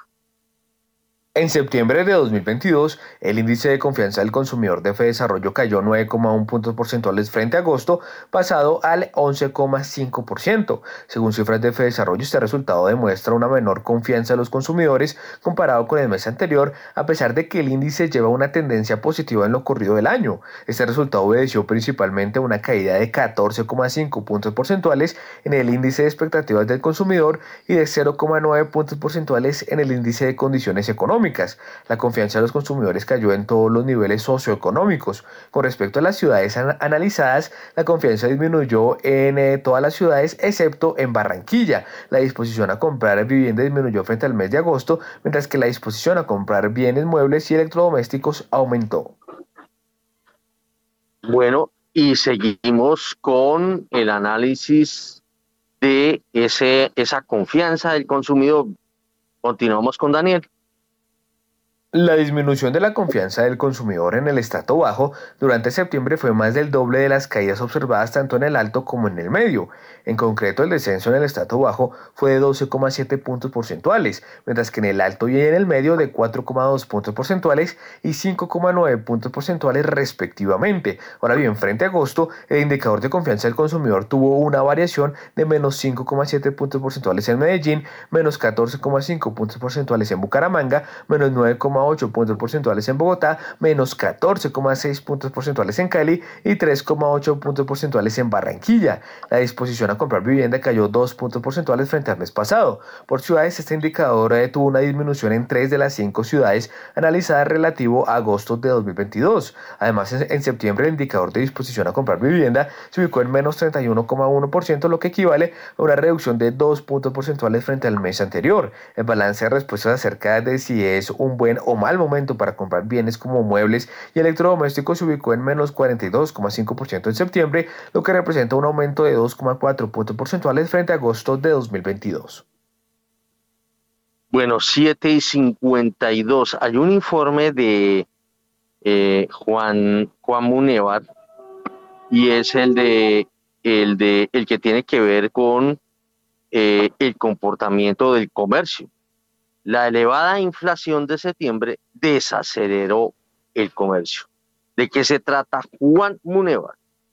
La elevada inflación de septiembre desaceleró el comercio. Un 62% de empresarios encuestados por Fenalco aseguró que el volumen de las ventas decreció o se mantuvo igual. Según la encuesta empresarial de Fenalco, el 38% de los encuestados logró aumentar sus volumen de sus ventas en comparación con el mismo mes del año anterior.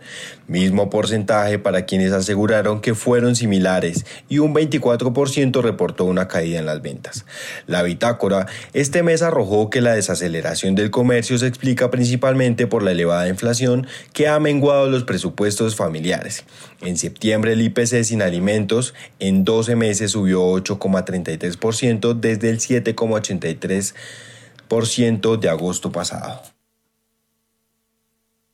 Y seguimos con Juan Munevar porque hay también un reporte que tiene que ver con la compra de vehículo. En septiembre de 2022, la disposición de comprar vehículo disminuyó 10,7 puntos porcentuales frente al mes anterior a 55,9%. De acuerdo con los datos de la encuesta de opinión al consumidor de Desarrollo, en agosto pasado la disposición de comprar vehículos registró un aumento de 4 puntos porcentuales respecto a julio a 59,9%. Como ya le informó primera página, este mes retrocedió la confianza de los consumidores unos 9.1 puntos porcentuales. Hay que decir que la confianza de los consumidores cayó en todos los niveles socioeconómicos en septiembre. Bueno, a ese nos fue la onda, pero en septiembre de este año la disposición de comprar vehículos disminuyó 10,7 puntos porcentuales frente al mes anterior, es decir, frente a agosto, a 55,9%. Bueno, son las 7 de la mañana y 54 minutos. La confianza del consumidor, la disposición a comprar vehículo, la disposición a comprar el consumo en general. A ver, Camilo Ramírez, usted que se nos, a veces se nos pierde, se nos desconecta y vuelve y se conecta. A ver, ¿qué fue lo que pasó? Eh, Héctor, el tema de la confianza está en línea con la percepción de la gente sobre la marcha de la economía. Y creo que claramente las subidas de tasas de interés y la subida de la tasa de cambio han generado una percepción bastante negativa en los consumidores. Eh, creo que en Colombia pasa algo muy particular y es que el, el, fenómeno psicológico de la devaluación es muy fuerte. La gente cada vez que sube el dólar siente que es más pobre a nivel global y en esa medida pues genera una percepción bastante negativa sobre lo que puede ser el futuro y en esa medida, repito, en aquellas personas que tienen cierta capacidad de pago supone un frenazo inmediato en el consumo y particularmente en la adquisición de activos fijos o de activos de, de, larga duración. Y eso, repito, se está viendo no solo ahora en el tema de la adquisición de vehículos, que, que evidentemente era algo que tenía que irse ajustando porque probablemente han subido de precio por la devaluación, aparejado pues con la subida que hay de las tasas de interés, pero pues en el tema de los inmuebles es algo que ya se está viendo desde hace varios meses en donde efectivamente en los estratos altos la, la circulación de bienes está prácticamente en sus mínimos históricos. La percepción, repito, es negativa por la, por la situación de tasas de cambio, por la situación de tasas de interés. Y si le sumamos a eso, evidentemente, la, la falta de certidumbre en ciertos planes de gobierno, pues hay un cóctel perfecto para que la gente quiera estarse quieta y simplemente esperar a ver qué pasa con la marcha de la reforma tributaria, con la marcha de la reforma eh, ahora en el tema agrario, etcétera, que son situaciones que, repito, son coyunturales, pero que están marcando muchísimo la tendencia de lo que va a ser la marcha de la economía en los próximos meses. Bueno, son las 7 de la mañana y 57 minutos. Como cosa rara en la economía, uno a veces celebra ciertas cosas que uno dice, según los libros de texto no debería de ser así. O de pronto debería de serlo y no lo entiende uno. Eh, porque el hecho de que haya como una menor propensión a consumir y menos confianza del consumidor a consumir, pues es un, en el fondo una buena noticia porque eso se va a ver traducido en menos inflación. ¿O no, Andrés Restrepo, Andrés Rodríguez de Fido Agraria? Sí, Héctor, pues era, era lo que le decía hace un rato, y es que los bancos centrales suben tasas para contener la inflación, pero eh, pues de alguna manera eso termina induciendo una recesión. Eh, y, una, y, lo, empezamos a ver en los datos, la propensión a consumir disminuye pues claramente porque endeudarse por un carro hace un año que costaba, no sé, 80 o 100 millones de pesos a una tasa del 8, del 9 o del 10% era una cosa y ahora el vehículo sube de precio y también sube el costo del fondeo. Entonces, pues es claro que la, la gente quiere endeudarse menos y tiene y por eso mismo consume menos.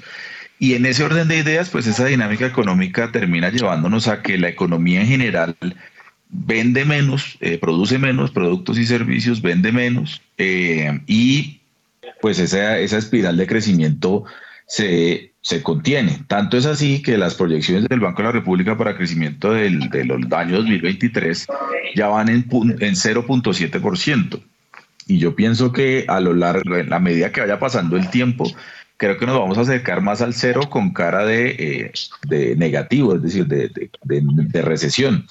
Eh, y en ese, en ese escenario, pues lo que uno esperaría sí es que la inflación ceda porque si no cede, pues estaríamos en el peor de los escenarios y es una economía que no crece o que incluso decrece, pero que mantiene un nivel de inflación alto o, con un, o peor aún, con una senda alcista en los precios. Entonces, eh, lo que esperamos, y era lo que les decía también hace un rato, y es que los bancos centrales lleguen a un punto en el que se estabilice esa subida de tasas e incluso dependiendo la profundidad que tenga el impacto económico, eh, pues pueden llegar en los próximos trimestres a pensar eh, eh, en bajar tasas de interés, no a niveles de como estaba cuando empezó el ciclo alcista, pero sí puede llegar a tener muchas economías en las que les toque hacer eso y que pues va a ser como un efecto bien complejo de manejar, pero que esa es la razón principal por la cual yo premio la renta fija a estos niveles. Son las 8 en punto. Vámonos con el corte y regresamos de una vez con la Bolsa Colombiana.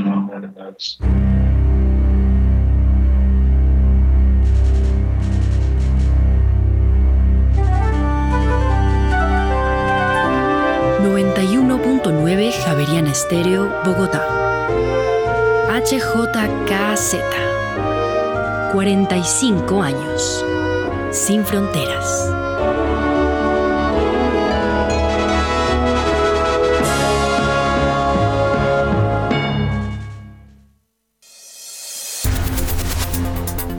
En primera página radio, las acciones de Colombia.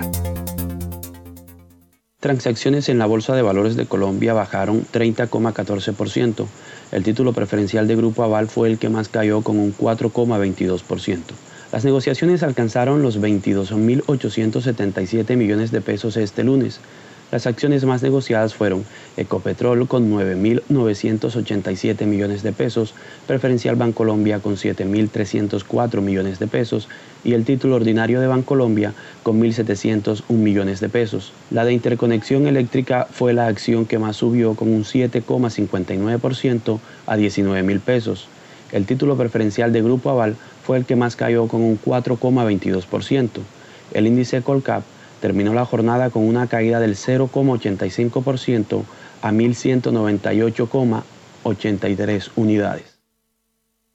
A propósito de eso que está diciendo Romario, a las 8 y un minuto les cuento que las acciones en Colombia ya consideran el peor de los escenarios. La vivienda Corredores cree que los precios de las acciones en Colombia ya descuentan escenarios excesivamente ácidos el contexto global de la desaceleración económica, altos niveles de inflación y una política monetaria más contractiva, lleva a la entidad a considerar que los precios de los activos de riesgo seguirán ajustándose para reconocer la menor generación de utilidades y el mayor retorno requerido para las acciones. Sin embargo, de acuerdo con el análisis de la vivienda corredores en Colombia, el mercado ha ajustado fuertemente a la baja por lo que considera que los precios de las acciones ya descuentan escenarios excesivamente ácidos. Tenemos apertura. A esta hora, abren los mercados en Colombia. A las 8 de la mañana y dos minutos y mucha atención porque el dólar abrió este martes en 4.630 pesos, sube 10 pesos frente a su cierre del viernes que fue de 4.620 pesos. Reiteramos entonces, dato de apertura, 4.630 pesos, sube 10 pesos frente a su cierre del viernes. Muy bien, son las 8 de la mañana y 3 minutos y abrió el dólar eh, 10 pesos por encima del cierre del viernes porque el lunes no hubo mercado. 4.630 pesos abre, el viernes había cerrado a 4.620 pesos. A ver, nos vamos con eh, Diego Rodríguez, está con nosotros, ayúdenos a mirar esto. Eh, veo que eh, por lo menos en cuanto a la apertura está, está, esta apertura está un poquitico más inclinada hacia el alza que, que, digamos que a la baja. A ver, Diego. Muy buenos días, Héctor, y muy buenos días para los analistas invitados el día de hoy, a toda la audiencia de primera página. Sí, Héctor, estamos arrancando en la parte alta del, del rango que, que se pronosticó en el informe de primera página esta mañana. Las monedas a nivel global están un poco tranquilas, el euro está subiendo ligeramente, lo mismo la libra, eso está haciendo que el DX ya esté por debajo de 103 puntos, el peso mexicano por encima, por debajo de 20 eh, eh, pesos el, el, dólar en México. Entonces veríamos ahí algo de tranquilidad, vamos a ver si durante la mañana pues logra estabilizarse en ese rango que hablamos y claramente pues el mercado a la expectativa de las minutas de la Fed y del dato de inflación para el día jueves que va a ser el catalizador de los mercados globales, Héctor. Óigame, Diego, me da pena con usted, pero es que a veces ustedes sueltan unos datos que dejan al oyente loco. ¿Qué es eso del DXY?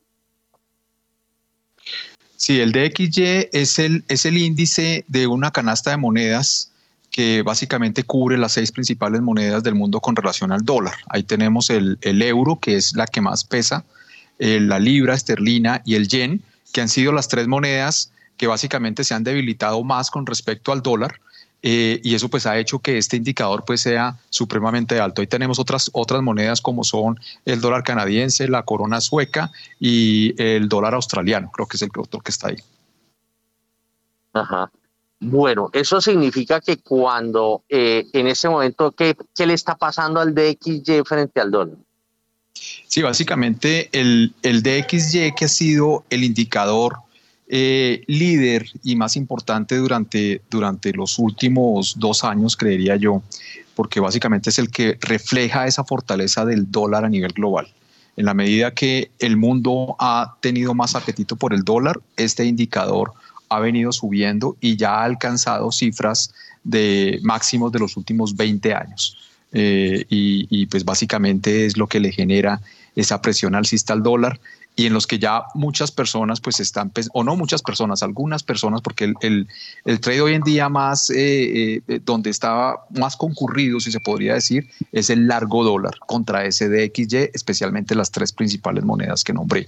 Entonces, eh, lo que se, se puede de pronto prever para el siguiente año es que ya el diferencial de tasas se empiece a cortar entre a favor de los Estados Unidos y eso haga que muy posiblemente de pronto el escenario del dólar para el próximo año sea diferente al que hemos visto eh, durante los últimos dos años, Héctor. Expliquémosle a los oyentes por qué cuando no opera el dólar de Estados Unidos no opera el mercado colombiano, que fue lo que ocurrió ayer. Sí, Héctor, como, como es bien sabido, digamos, el, el, mercado eh, monetario global pues depende del dólar. Eh, básicamente, pues los dólares están en la Reserva Federal y a través de los bancos de la Reserva Federal. Eso se llama en Colombia los bancos corresponsales. Es decir, cuando, cuando hay transacciones de compra y venta de divisas, los intermediarios del mercado cambiario tienen que utilizar un banco corresponsal que es un banco americano. Entonces, cuando hay festivo en los Estados Unidos y los bancos americanos están cerrados, no hay cómo hacer eh, ese, ese, intercambio de dólares o esa transferencia de dólares hacia los bancos colombianos y por lo tanto las, el cumplimiento de las operaciones del mercado cambiario del día festivo en los Estados Unidos quedan aplazadas para el día siguiente y por eso se llama mercado de next day. Muy bien, son las 8 de la mañana y 7 minutos. Vámonos, eh, Juan Sebastián, vámonos con, con el paquetaco minero energético, hermano. Sí, señor, con Daniela Tobón, quien ya está lista con toda la información del sector minero energético. Daniela, adelante. Ecopetrol vendió cargamento de crudo con carbono compensado a Citgo Petroleum Corporation, filial de la venezolana PEPSA. Citgo es la principal empresa refinadora de petróleo y comercializadora de gasolina, lubricante y petroquímicos que tiene Venezuela en Estados Unidos. De acuerdo con el vicepresidente comercial de Ecopetrol, Pedro Manrique, la compañía tiene planeado vender un total de cuatro cargamentos con carbono compensado este año. Además, la compañía manifestó que la reciente transacción respalda los objetivos de Ecopetrol en materia de transición energética y descarbonización. Son las 8 de la mañana y 8 minutos. Tenemos noticia de última hora. Sí, señor, que llega desde el Fondo Monetario Internacional porque en principio mantuvo su estimación de crecimiento del PIB global para este año en 3,2%. Cabe mencionar que en el informe de enero pasado ya la estimación había disminuido de 4,9% en octubre de 2021 a 4,4%. En el informe de abril había caído de 4,4 a 3,6%. En julio había bajado de 3,6 a 3,2% y para el próximo año, en el 2023, el Fondo Monetario Internacional también redujo su proyección de aumento del PIB mundial de 2,9 a 2,7%. Esto en cuanto a la proyección del comportamiento de la economía y del crecimiento de la economía a nivel global.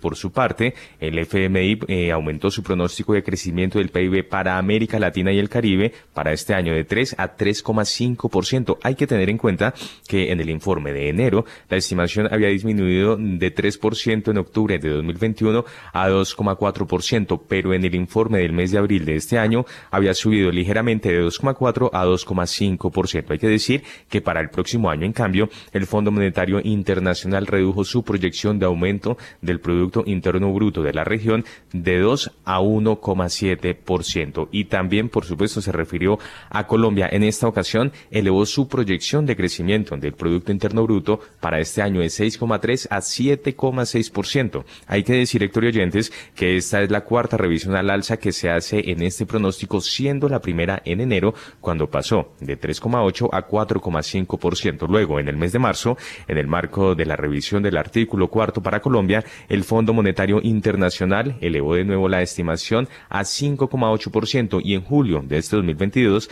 la apuesta volvió a subir a niveles del orden del 6,3%. Entre tanto, para el próximo año, la estimación bajó nuevamente de 3,5 a 2,2%. En julio, hay que decir, ya había disminuido de 3,7 a 3,5%.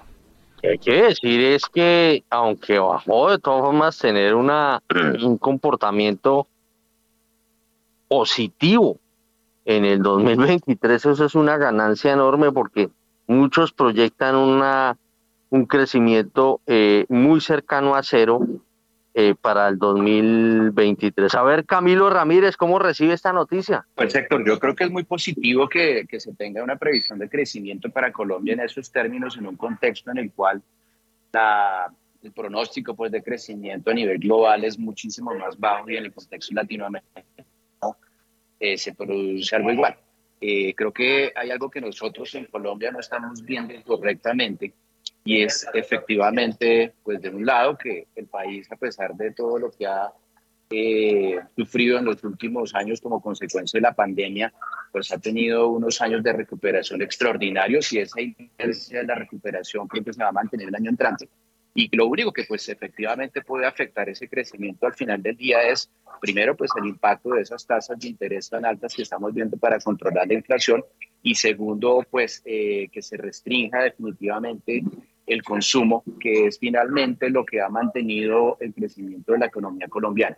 Entonces creo que es muy positivo, pero pues sin duda alguna hay que estar vigilantes sobre los efectos que va a empezar a sentir la economía producto de esos incrementos de las tasas de interés que se han venido produciendo con una, digamos, aspiración de lograr un efecto muy rápido en el control de la inflación, pero que creo que no, hemos, no hemos tenido todavía tiempo para procesar efectivamente cuál es el impacto que va a tener realmente en el consumo. Y yo pienso que va a ser bastante más fuerte del que se ha pensado. Y creo que esas, eh, esos pronósticos de crecimiento eventualmente van a ser eh, un poquito más eh, bajos de lo que se está estimando, precisamente, repito, porque creo que la percepción de la economía en el consumidor colombiano se está deteriorando sustancialmente y eso va a llevar a que el consumo se, reduzca y por consiguiente, si que ha sido el motor del crecimiento, pues obviamente se recorte y vaya a impactar finalmente en el crecimiento del país.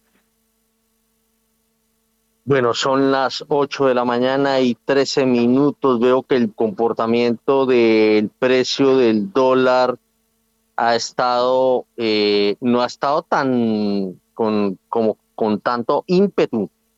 Eh, ha llegado inclusive a cotizarse en 4.621 pesos, muy cercano al cierre del viernes. A ver, Diego, ¿cómo está viendo la cosa?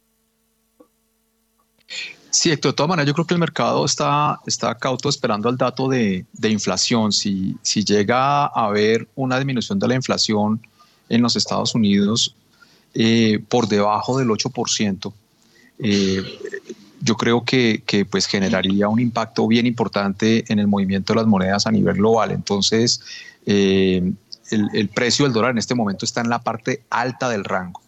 Entonces, el mercado volvería a tomar ímpetus y rompe los 4.700 pesos y eso sería en el caso en el que la inflación salga eh, a lo mismo en los niveles del 8.3 que fue el mes pasado la inflación americana o por encima.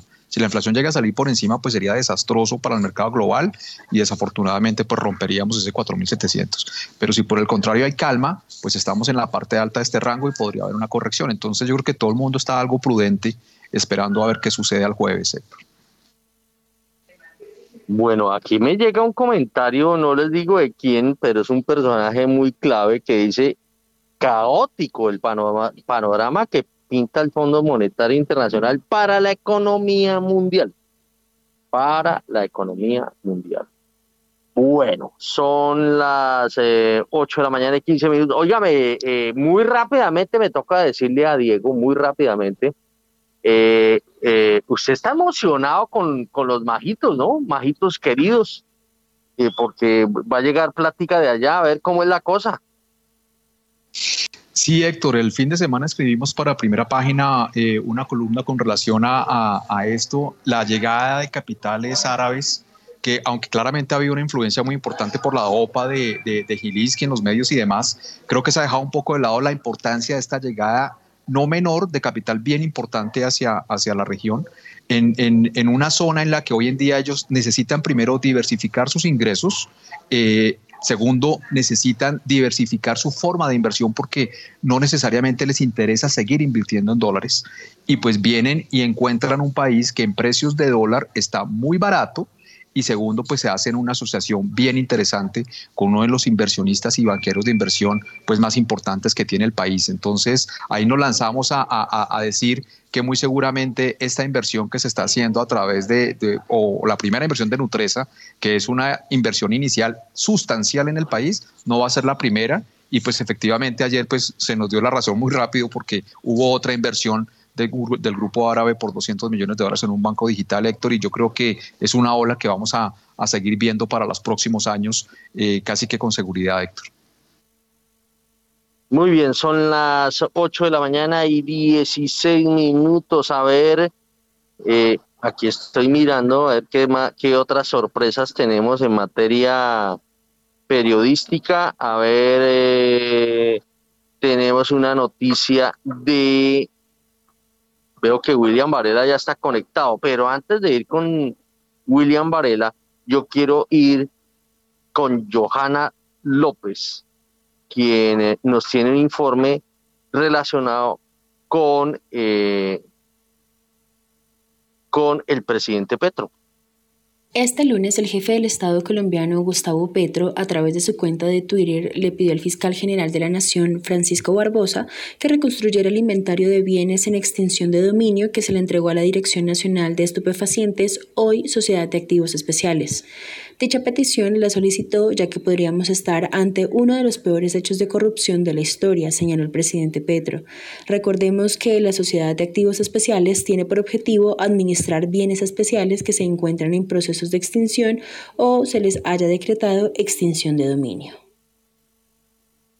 Muy bien, son las 8 de la mañana y 17 minutos. Vámonos a ver, Varela, ¿qué noticias nos tiene en, en, en, eh, en el mundo de la política, en el mundo del Congreso.